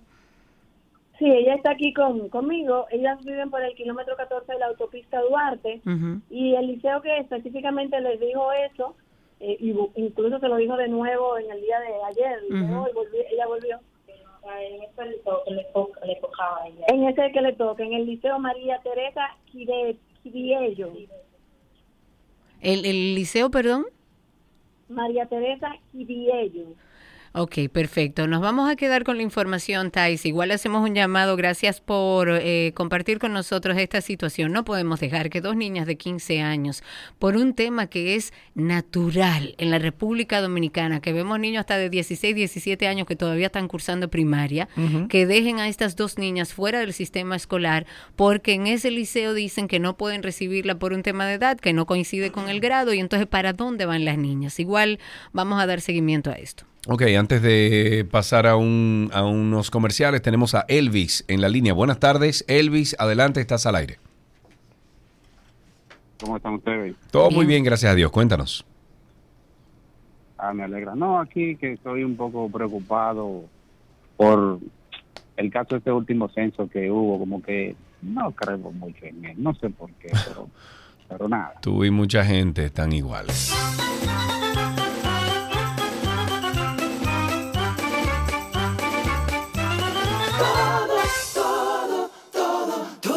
Lo que quieres está en 12 y 2. Seguimos en tránsito y ci- circo. ¿Qué te sí. pasa? No, no, no. que Seguimos en tránsito Pensé y que circo. levantaste la mano así, había No. empezado, y entonces tú te quillas, después me dices. "Ah". No, Entonces, 829-236-9856. Ustedes son los que arman este segmento de tránsito y circo, haciéndonos saber cómo está todo allá afuera. Yes, ahí tenemos una llamadita y tenemos en la línea a... Dilo, habla. Aileen, Aileen está en la línea. Pero Aileen, Aileen, nuestra Aileen. Buenas. Hola, Aileen. Esa misma. Las que viste calza. Nos tenías abandonados. Pero ¿cuánto tiempo nos tienes abandonados? ¿Qué de ti? Sí, más o menos, mucho trabajo, viajando casi diario al aeropuerto de... Dicen Puerto Plata, pero eso es parte de esos subos. Sí, no, no, no. Yo me sentí hasta con celos el otro día que te escuché en el mismo golpe. Oye. Ah, sí, sí, sí, con Mochi también, claro. Sí, Está muy bien mi eso. acompañante en la carretera. ¿Cómo debe ser? Aileen, cuéntanos, ¿cómo está la vida? Llamando. Cuéntanos. Llamando para hacer dos denuncias. A ver. La primera, Plaza Lama, hace ya un año en mi casa eh, compraron un aire acondicionado. Con el tema de la tormenta Franklin, parece que la tarjeta se mojó. El caso es que tenemos, hacemos la reclamación hace 20 días. Eh, ya se le pagó la tarjeta, nueve mil y pico de pesos.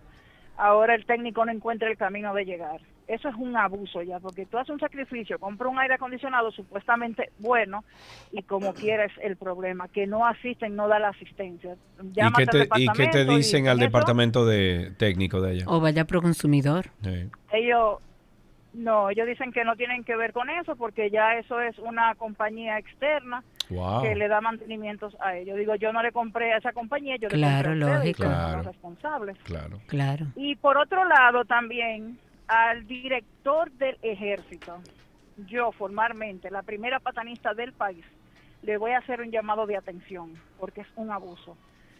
Esta mañana yo iba en la circunvalación en Santo Domingo, me dirigía a recoger el camión para bajar hacia la refinería a abastecer el combustible.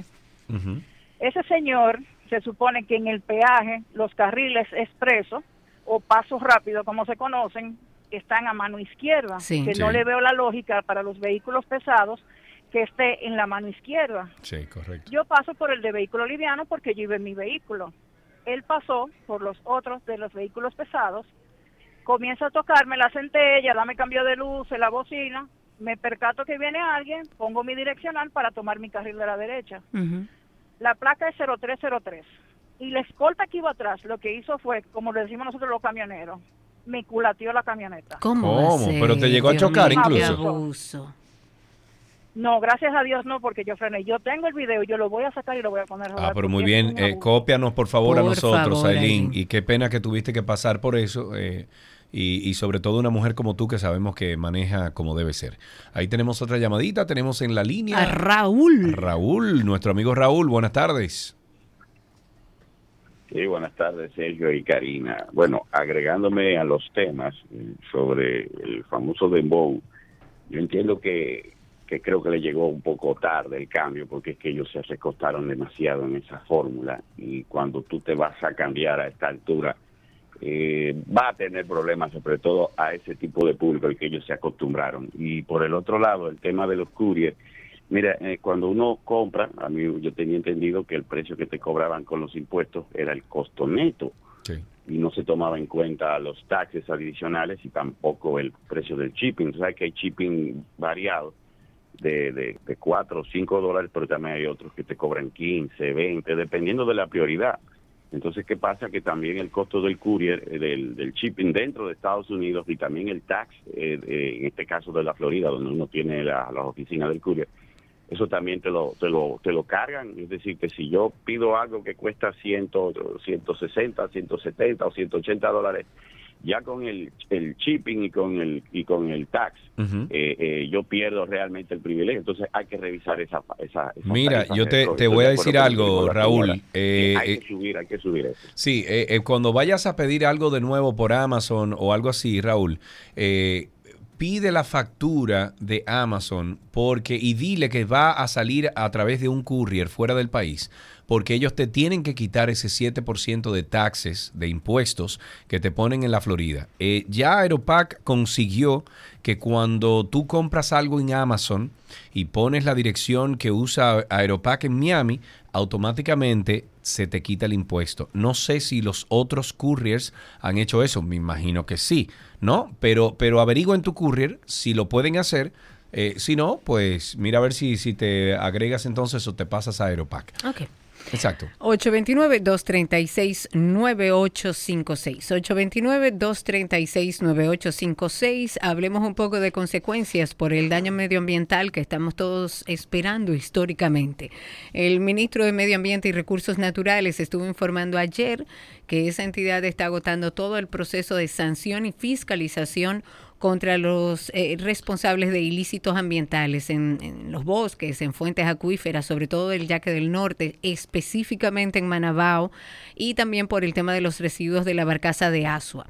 Estaba Miguel Seara Hatton, que es el ministro de Medio Ambiente, ahí explicando que esta acción legal administrativa por parte de este ministerio se hace luego de una investigación eh, donde se intentó y se buscó determinar cuáles fueron las violaciones antes de detener a las personas, lo cual es lógico. Dice Seara Hatton que tienen todo listo, que ya ese reporte de la investigación en Manabao está listo con las sanciones identificadas, tipo y en base a las violaciones que hubo. Ojalá y sea así. Así es. Eh, regresamos de inmediato con más llamadas, más intervenciones de ustedes. Todo lo que quieres está en 262. La Feria Rentárica Seven Palms va este fin de semana para Boston de nuevo, más cerca de ti. Estaremos en Lawrence, Massachusetts. Esto será este sábado 16 y, y domingo 17 de septiembre, de 10 de la mañana a 8 de la noche en Attica Restaurant. Ven, visítanos, siéntate con nosotros, déjanos que te presentemos unos proyectos lindísimos que tenemos en Punta Cana y Miches. Si no te gustaron, bueno, por lo menos nos sentamos a tomarnos un café. Y si sí, pues compra. Villas, apartamentos, solares vacíos desde 99.990 dólares para que disfrutes de las bellezas de tu país y a la vez ganes dinero alquilando esa propiedad.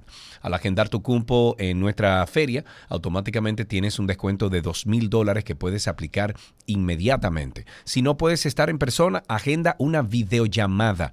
Puedes estar en, en República Dominicana, en Europa, en Estados Unidos, donde tú quieras. Si no puedes llegar ahí a Boston, entonces agenda una videollamada. Estaremos en Attica Restaurant, One Mill Street. Esto es en Lawrence, Massachusetts. Rentarica.com, propiedades inolvidables. 12 y 2. Asador de Castilla. En Asa- bueno, yo estamos esperando la, la- la- lo que pedimos en Asador de Castilla, ¿verdad? Ok. ¿Qué tú me pediste? El, el atún rojo. Muy bien. Bueno, pues en Asador de Castilla tienen una novedad muy especial. Los desayunos españoles con su tradicional chocolate con churros, tostadas de jamón ibérico y algunas otras novedades como el cóctel de frutas con yogur y granola. Y no olvides su menú ejecutivo para tu almuerzo, con entrada, plato fuerte y un postre o copa de vino. Restaurante Asador de Castilla, en el Rincón Gastro Español. Max, Enriz- eh, Max Enrique Jureña, número 20 en Naco. El teléfono y WhatsApp es el 809-540-0444. En redes, arroba Asador de Castilla RD. No te conformes con la comida de siempre. Desde el desayuno hasta la cena, Caserío es el ingrediente clave para poder transformar tus comidas en auténticos platos llenos de sabor. Súbele el sabor a tus días con Caserío. Todo lo que quieres está en 262.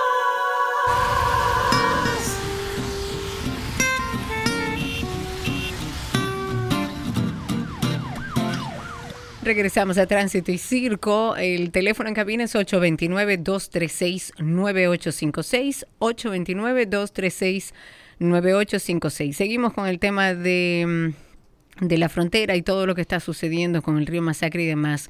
El candidato a senador por la provincia de Santo Domingo, Rubén Maldonado, ha dicho que con todo lo que está ocurriendo en torno al tema y a la situación del río Masacre o de Jabón que divide los dos países, él ha exhortado al primer mandatario, léase al presidente, a que destituya al canciller Roberto Álvarez.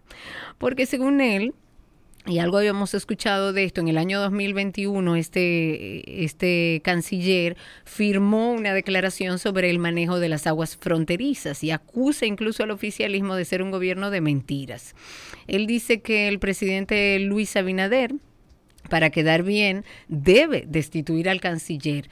Hoy salió una comunicación pública de la Comisión Bi- Bilateral entre el gobierno haitiano y dominicano, donde el ah, canciller de la República Dominicana le daba el visto bueno para hacer el canal. Entonces él dice que no le diga el presidente Luis Abinader que no sabía que el canciller iba a firmar ese tratado. Ahí tenemos a alguien en línea en el 829-236-9856, que es nuestro teléfono aquí en cabina. No, no, no. Cristian, Cristian está en la línea. Buenas tardes, Cristian, adelante.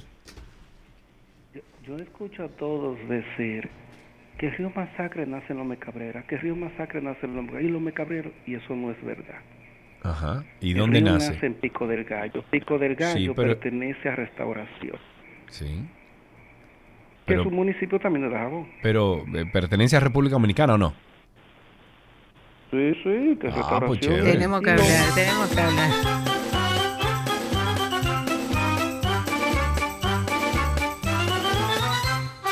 Ocho- Yes. 829-236-9856. Eh, da tristeza ver que todavía vemos niños y personas desaparecidas en nuestro país sin ningún protocolo para salir a buscarlos.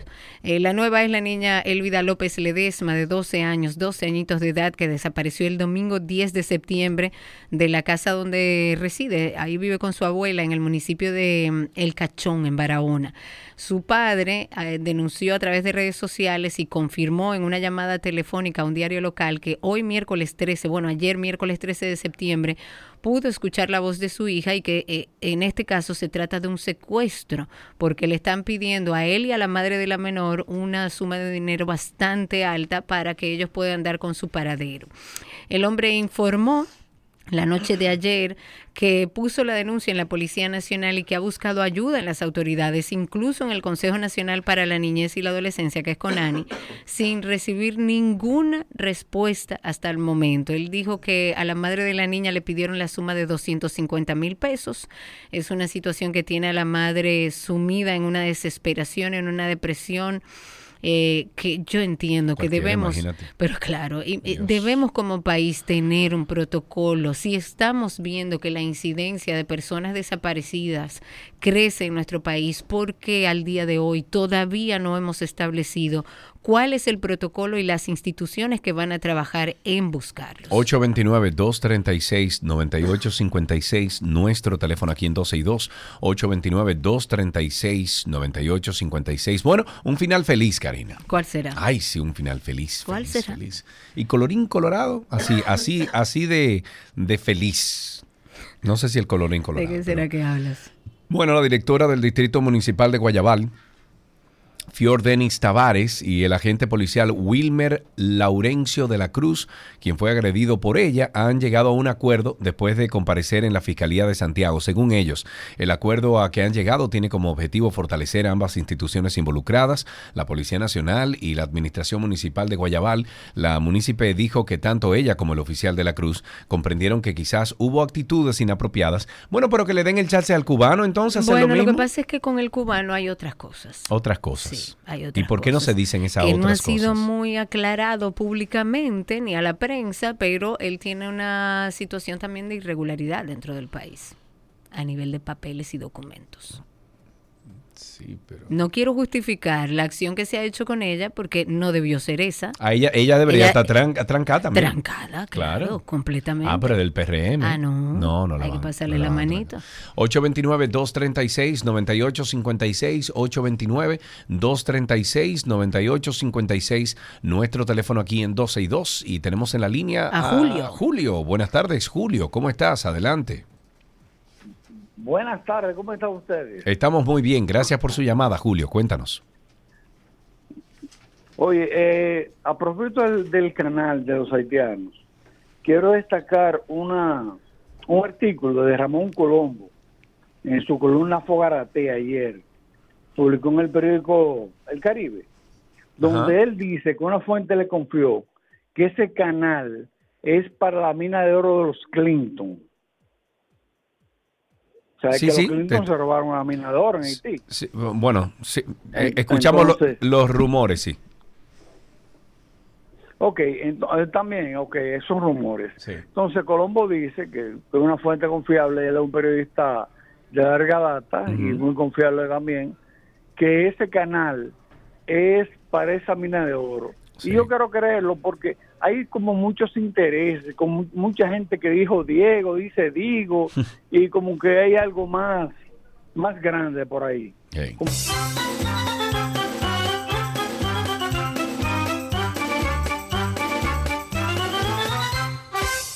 Pero usted nunca le ha dado un cariñito a su gordito, su gordito, su gordito. Había una vez un circo que alegraba siempre el corazón. Sin temer jamás al frío o al calor, el circo daba siempre su función. Siempre viajar, siempre cambiar. Otro país, otra ciudad. Es magistral, sensacional. Somos felices al conseguir a un niño hacer reír. Todo lo que quieras está en 12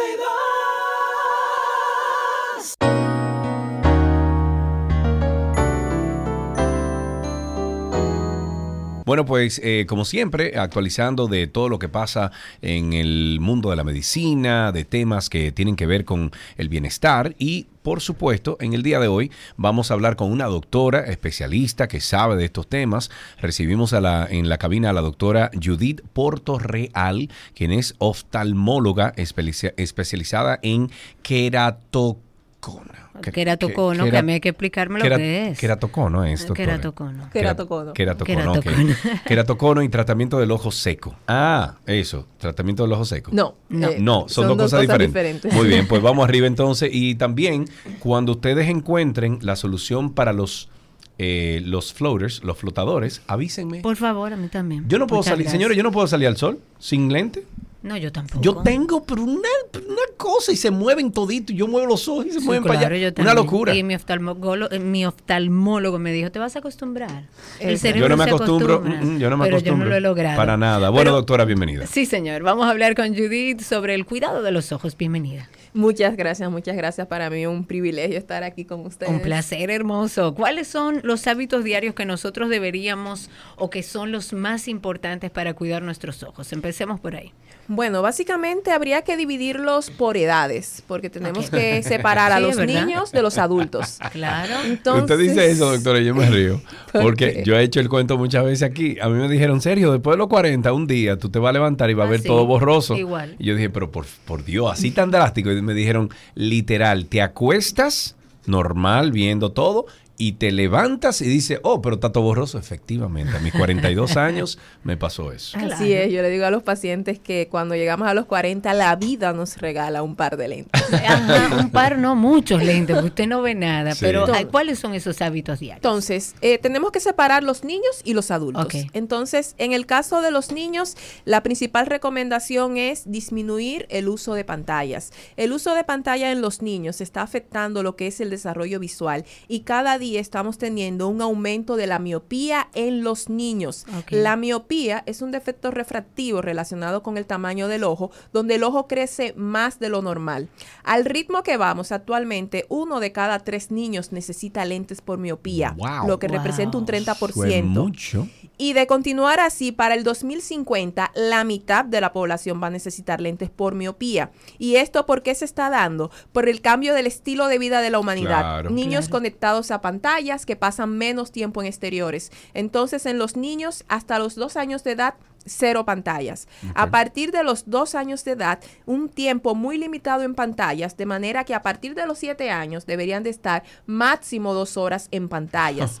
Mayor Esa tiempo... no es la realidad, ¿no? Esa no es Pero la esa es realidad. la recomendación. Mayor tiempo en exteriores. Lo ideal es que los niños pasen en exteriores al aire libre, jugando, corriendo, por lo menos unas dos horas al día expuestos a la luz solar, porque el sol juega un papel fundamental en el desarrollo de los Claro. ojos de los niños. A mí, yo recuerdo como yo estaba jugando Atari en la computadora, en, en la televisión, que mami me decía, dejen eso ya, ustedes tienen dos horas, tres horas ahí, claro. váyanse para afuera, váyanse a ensuciar, caramba. Así es, los niños deberían, una- un consejo a los padres, el tiempo que ellos duran en pantallas debería de ser compensado por tiempo en exteriores. Claro. Y por último, la revisión anual de los ojos de los niños. Los niños no se quejan, los niños no saben si están viendo bien o mal. Ellos se acostumbran. Entonces es muy importante que a los niños los revisemos anualmente, sobre todo si ¿Desde vemos qué edad? desde el primer año de vida. Y de ahí cada año de edad hasta que lleguen a la adolescencia. Y si identificamos signos como un niño que se frota los ojos o que se acerca mucho al televisor o a las pantallas, tenemos que llevarlos O que frunce el ceño también. O que entrecierre los ojos para Sí, ver mejor. Exacto. Entonces, en adultos, los cambios que hay que establecer en adultos también guardan relación con las pantallas. Hoy en día estamos teniendo un aumento de los síntomas de ojo seco. Ay, sí. Yo El- conozco mucha gente. De hecho, mi madre es una de ellas. Entre un 50 y un 70% Sí. de la población tiene ojo seco. Sí. Yo veía a un experto hace algunos años en un congreso internacional que él decía que el ojo seco era una enfermedad que había generado la humanidad con el avance de la humanidad. Claro, Claro. Claro. con el abuso, con el uso y Porque no, abuso. no pestañamos. No, estamos delante de un televisor. abuso del- de las pantallas. Sí, pero por eso, estamos delante de, de un celular, estamos delante de un computador y nosotros nos olvidamos de pestañear. Así es. O sea, Emma, mira, déjame decirte una cosa. Cuando yo, los fines de semana, yo me doy cuenta, físicamente me doy cuenta que es fin de semana, o sea, por la forma en que yo me siento. ¿Por qué? Porque de lunes a viernes yo estoy delante de una pantalla y yo siento que el cerebro, siento que la misma cara, los ojos, todo, ya a las 5 o 6 de la tarde, yo estoy cansado. agotado. Sí.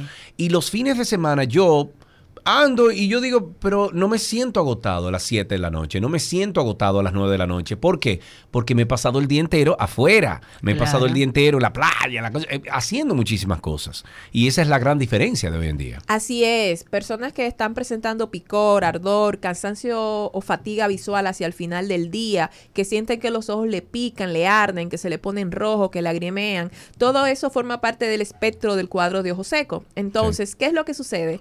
En la mayoría de las consultas oftalmológicas no se enfoca en el tema de lágrima, de lágrima y ojo seco, porque es un tema que está comenzando a tener boga en los últimos años. Así que, por ejemplo, en tu caso, que estás manifestando síntomas evidentes de ojo No, seco, no, no, yo tengo lágrima artificial en todos lados. Yo tengo en la mochila, en la casa, en todos lados. lo que sucede con el ojo seco es que las lágrimas artificiales funcionan para las etapas iniciales. Claro. En la medida que el ojo seco va avanzando, los síntomas van empeorando y las lágrimas van dejando de funcionar. Claro. Entonces, lo primero que hay que identificar es cuál es la causa de tu ojo seco. Si es el estilo de vida, o sea, si Sí. todo está funcionando bien y es por tu tiempo en pantallas y en espacios con aire acondicionado, o si es que estás teniendo una disfunción de glándulas de meibomio. Claro. Las glándulas de meibomio son unas glándulas que están a nivel del borde de los párpados, cuya función es liberar un aceite esencial que forma parte de la Correcto. lágrima para que ésta permanezca más tiempo a nivel de la superficie Dígame del si ojo. lo estoy haciendo bien entonces. Hay dos cosas que me recomendaron. La primera, que duerma con... Yo tengo unos antifaces de, de goma, que son como unos lentes de sumergirse en el agua, pero no me tocan el ojo, sino que sellan el ojo aquí afuera. para el aire acondicionado. Bueno, eso es uno. Y segundo, me dieron unos, eh, unos pachos que yo caliento 15 segundos en el, en el microondas, microondas. y cuando me lo pongo yo inmediatamente siento alivio. O sea, es una cosa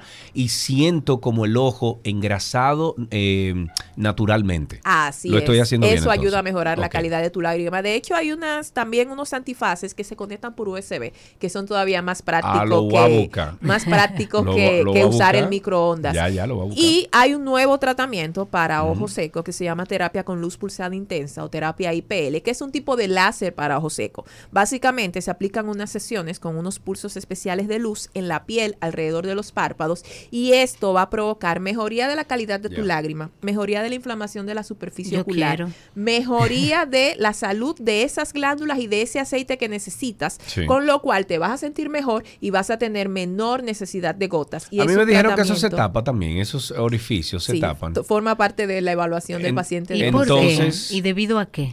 Bueno, hay diferentes razones. En Bueno, los la- la- la- pacientes, aquí el, el polvo de Sahara, por ejemplo, puede influir. ¿no? los pacientes que son muy alérgicos, eh, resulta que las alergias oculares provocan inflamación a nivel de la superficie ocular.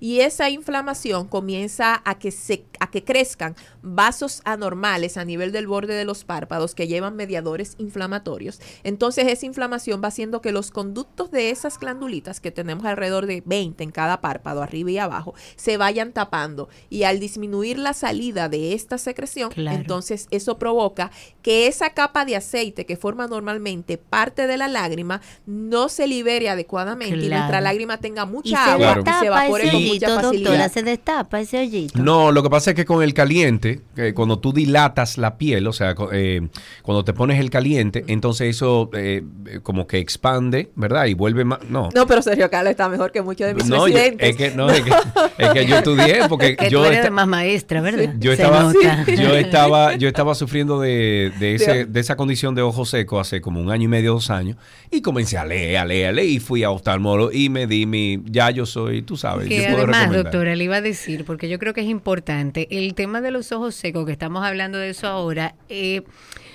puede interferir, porque me pasó a mí. Yo uso lentes ya por presbicia y empecé una temporada, tiempo después, años después de ponerme, lo que no veía. Y yo pensaba que era un problema visual. Yo dije, bueno, nada, me siguió avanzando. Me llamó mucho la atención que me fui a hacer un estudio y me dijeron, no, tú tienes la misma graduación, lo que tú tienes es un problema de resequedad importante en tus ojos. O sea que mucha gente a lo mejor está pasando por una situación a nivel de su vista que no sabe lo que es. A lo mejor piensa que es un problema de lentes y es un problema de ojo seco. ¿Puede Así- pasar? Sí, lo que sucede es que la película lagrimal representa la primera superficie refractiva del ojo. Entonces, cuando estamos, cuando la lágrima se evapora, es como que la superficie de la córnea se pone opaca. Por eso esa persona que está en pantallas o en aire acondicionado o que siente que ve borroso de repente, Ajá. parpadea y la visión vuelve ya clara, eso es ojo seco. Eso soy yo. Eso es ojo seco. Sí, sí, sí, sí. Entonces, ¿qué eso qué quiere decir? Que tus tiempos de rotura lagrimal están muy cortos. De manera normal, la lágrima debe de permanecer unos 10 segundos sobre la superficie ocular antes de evaporarse. Cuando los pacientes desarrollan ojo seco evaporativo, que es diferente del hiposecretor. El ojo seco evaporativo Complicado el es, asunto, ¿eh? claro que sí. Tú- de- señores, ya no está leyendo. Ella no está leyendo, en ¿eh? Ella- es- es del de caco. Memoria, es mirándonos a los ojos que ya está. Por ejemplo, tú puedes tener, eh, hay pacientes que cuando llegan, uno de los síntomas que manifiestan es que lagrimean mucho. Entonces, cuando tú lo ves y les dices, tienes un problema de ojo seco. Entonces dicen, no, no, no, no es, Es que ojo yo seco que tengo, es que los tengo muy mojados. ¿Y qué resulta? En ocasiones, cuando tenemos un cuadro de ojo seco, el cerebro responde mandando a la glándula que produce las lágrimas que aumenten la producción de la lágrima para compensar Claro. el problema de resequedad ocular que él está sintiendo. Pero esa lágrima que se produce cuando es de mala calidad por disfunción de las glándulas de meibomio, lo que hace es que estamos en un círculo vicioso, que aunque estamos lagrimeando, esa lágrima se sigue evaporando y los síntomas de ojo seco continúan apareciendo. Entonces, en tu caso, ustedes deberían de pasar los dos por mi Yo consultorio. voy a pasar por allá. Tú puedes estar Si te tarjetita, por un favor. perfil de ojo seco, probablemente tu tiempo de rotura lagrimal está cortado, la cantidad de lágrima que tienes circulando en el ojo está aumentado y probablemente también tienes alteraciones a nivel ya sea de la calidad o de la cantidad de tus glándulas de meibomio que podemos observarlo en un estudio llamado meibografía. Bueno, pero mientras tanto, ¿se podría así al- al- ligeramente recomendar el, el- el tema del caliente en los ojos? Sí, claro, mientras tanto tomar mucha agua a Sí. lo largo del día. Agua mineral, por favor. Gracias. Insistimos. Seguimos. Sí, sí, sí. de manera consciente. Perdón, tú sabes que eh, hay varias personas ya que me han escrito a través de DM y eso, que me dicen, eh, mira, aquí todo el mundo está dado al diablo en mi casa, porque dicen que como yo estoy siguiendo las directrices de ustedes del programa de la- el agua mineral, que aquí un botellón, ya yo no recibo un botellón si no es agua mineral. Claro. Digo yo, bueno, pero ese es tu problema, ese no es el problema mío. Pero eso ayuda, todo eso ayuda. Eh, Tomar, así es, tomar mucha agua de manera consciente, parpadear, eh, lo de aplicar calor sobre los ojos. Hay una regla básica que se llama la regla del 20-20-20, que es que cada 20 minutos que estemos en pantallas, tomemos 20 segundos y fijemos un objeto a la distancia. A la distancia. Eso es para relajar el sistema de acomodación del ojo. Una dieta sana, yo siempre digo, si es bueno para tu salud, es bueno para tus ojos. Entonces, una dieta rica en vegetales, de hojas verdes, vegetales amarillos, vegetales rojos, eh, pescado, omega 3, todo eso influye en una mejor salud. Ahí va en el tema de, de suplementos que uno puede tomar. Hay unos que son específicos para ayudar a los ojos, o sea, para la visión. Y son esos omega 3, son Omega aceites. 3, los que tienen luteína y cesantina ayudan a lo que es la, la salud de ¿Y la qué es lo que hacen? Eh, ayudan a, a, en- entre Pues en comillas, a engrasar. caso- engrasar. En, en el caso del omega 3 ayuda a mejorar la salud de los lípidos que interfieren en esa grasita que liberan las glándulas de, de meibomio. En el caso ya de la luteína y la cesantina, ya tienen un efecto es a nivel de la salud de la retina. Con los años, y ya estamos Se va hablando de- desprendiendo y llegan los flotadores, que es lo que tenemos Karin y yo. Pero Ah, tú deberías, eh, porque ya tú sabes más que la doctora, tú pero deberías pero sentarte con la estoy, estoy lo incorrecto, doctora. No, ¿verdad? No, el- Gracias. en el interior del ojo tenemos una gelatina transparente que se llama vitrio y con los años en esa gelatina transparente se forman como unos grumitos y esos grumitos van flotando en esa gelatina y cuando cruzan por el centro del eje visual les da la luz y vemos esa sombrita que forma parte de la vida. yo Yo me, De mucha gente. yo me he asustado porque a veces yo estoy viendo, por ejemplo, Yo he fíjese. pensado que es un moquito. Acuérdate, Sí, no, no, moquito, moquito no, yo tengo unos grandes aquí y en el medio de este ojo, en el medio, tengo uno grande. Entonces, el guion nuestro aquí en 12 y 2, eh, doctora, nosotros lo tuvimos que cambiar, fue una petición Sí. mía que yo hice uno- unos años atrás. Eh, lo tuvimos que cambiar a un fondo opaco, a un fondo oscuro. ¿Por qué? Porque el, el guion blanco ya a mí me da problema en el ojo derecho, porque el grumo, que, o sea, ese flotador que tengo en el medio, se me mete justo donde yo estoy leyendo.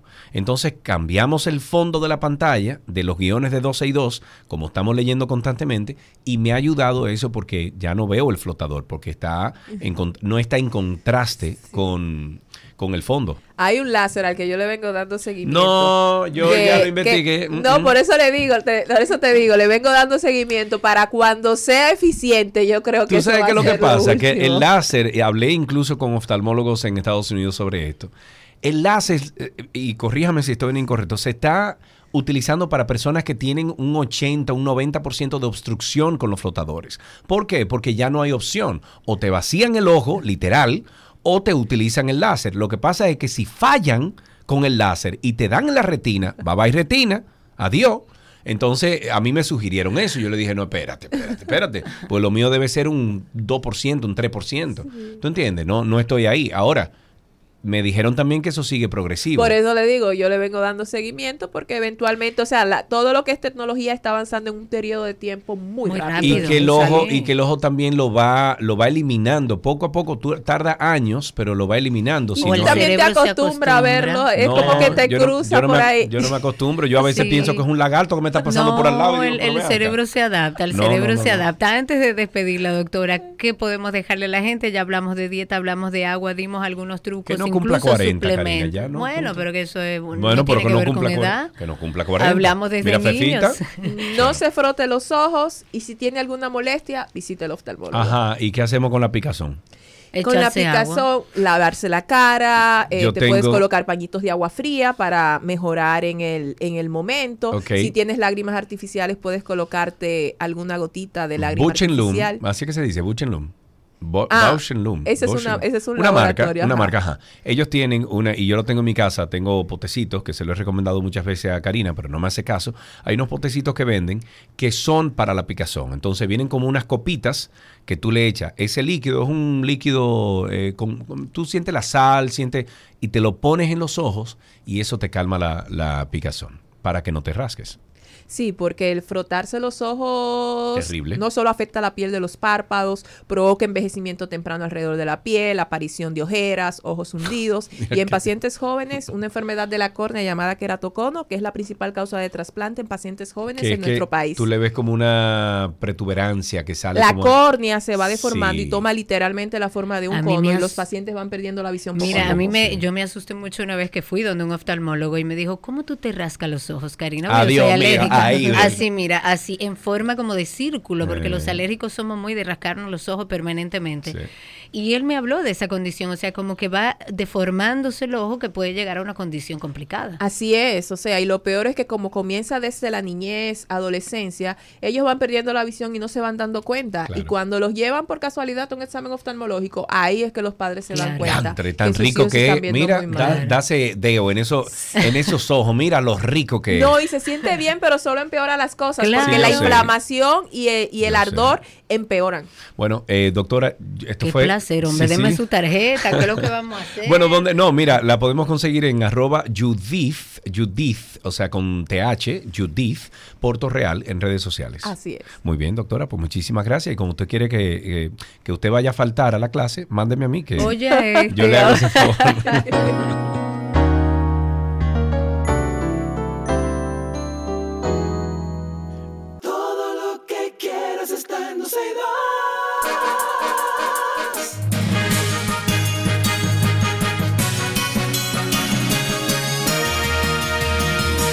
Aquí están las noticias actualizadas. La segunda sala de la Cámara Penal de la Corte de Apelación ha dispuesto este jueves libertad pura y simple a Julio César Llorente López. Él es el cubano que agredió a un agente del DGCET, este nacional cubano que, bueno, todos lo conocimos a través de redes sociales luego del incidente con el agente, estuvo preso en la cárcel de Najayo Hombres luego de que se le dictara coerción por este incidente. Pues luego de este hecho, eh, Llorente López lamentó este suceso a través de su abogado expresando haber reaccionado de manera inapropiada, se disculpó con el señor José Alcántara Rojas, así como con toda la sociedad por el impulso humano incorrecto que dijo él que tuvo. Y en ese sentido se indicó reconocer su error, se comprometió a aprender de esta experiencia para no repetirlo en el futuro.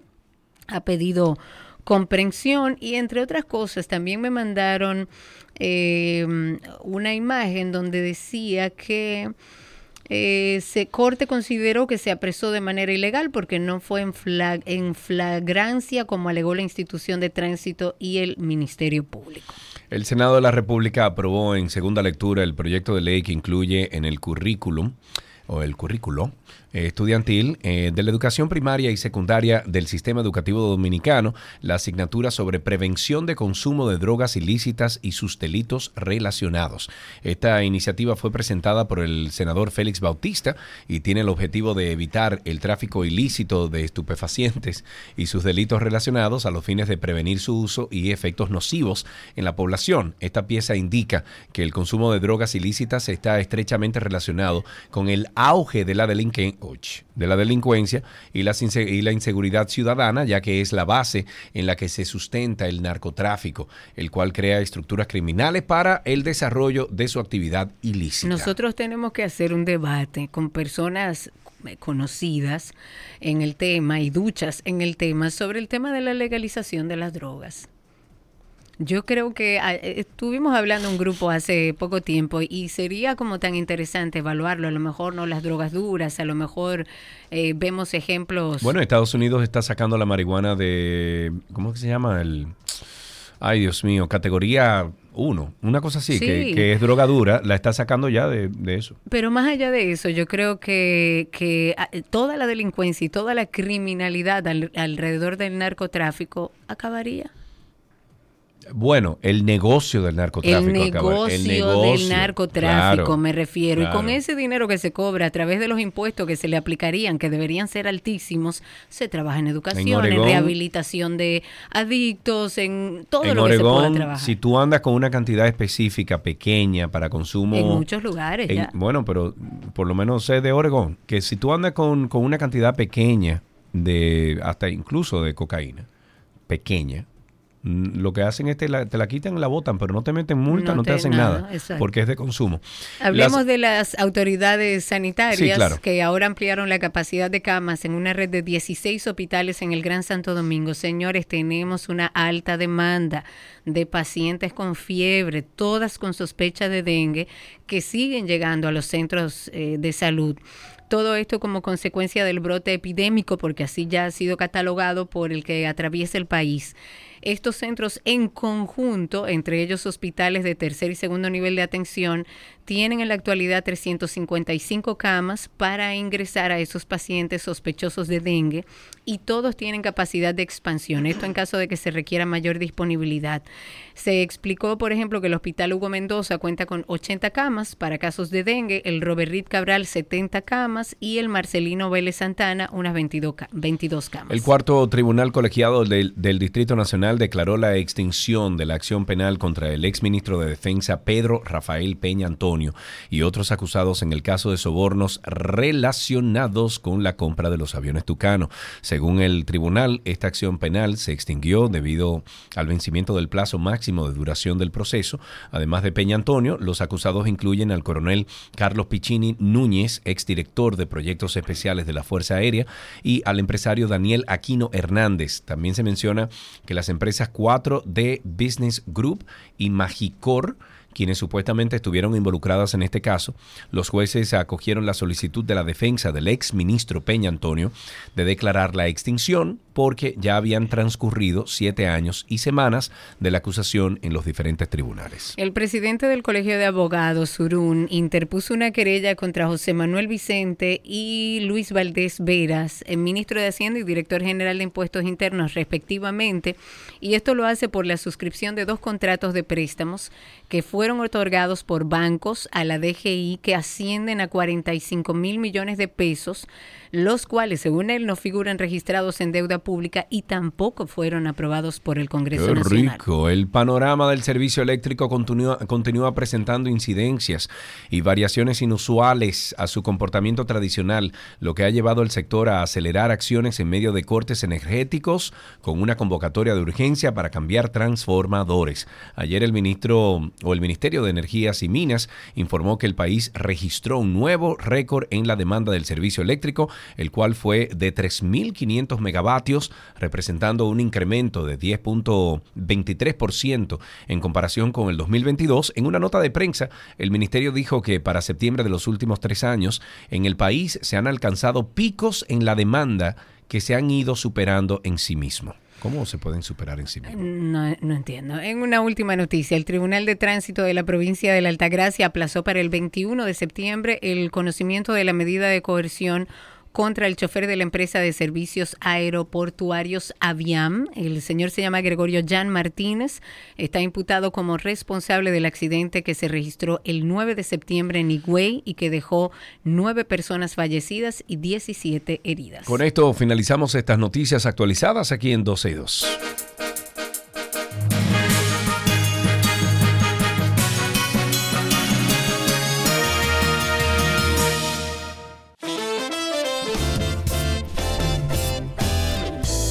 Bueno, señores, eh, pásenla bien este fin de semana. Por la... Ven, entra Shaley, ven. Esto ¿Y es qué? suyo ya, Dios este horario mío. es suyo. Mira no cómo se echó para atrás de una Pero vez. ¿y ella. por qué? ¿Cuál es no la necesidad? entiendo, pero no, no ¿Esto es entiendo. Pero, tú- pero ven, siéntate, déjalo junto ahí la cosa. Wow, qué bien. Miren, jóvenes, eh, pasen feliz fin de semana. Ya saben, no se froten los ojos con nada. Ok, De el oftalmólogo habló. De, de ahora en adelante, eh, de ahora en adelante es beba agua eh, Mineral. y no se frote los ojos. Es cuanto. Será esta mañana, señores. Gracias por la sintonía. Bye bye.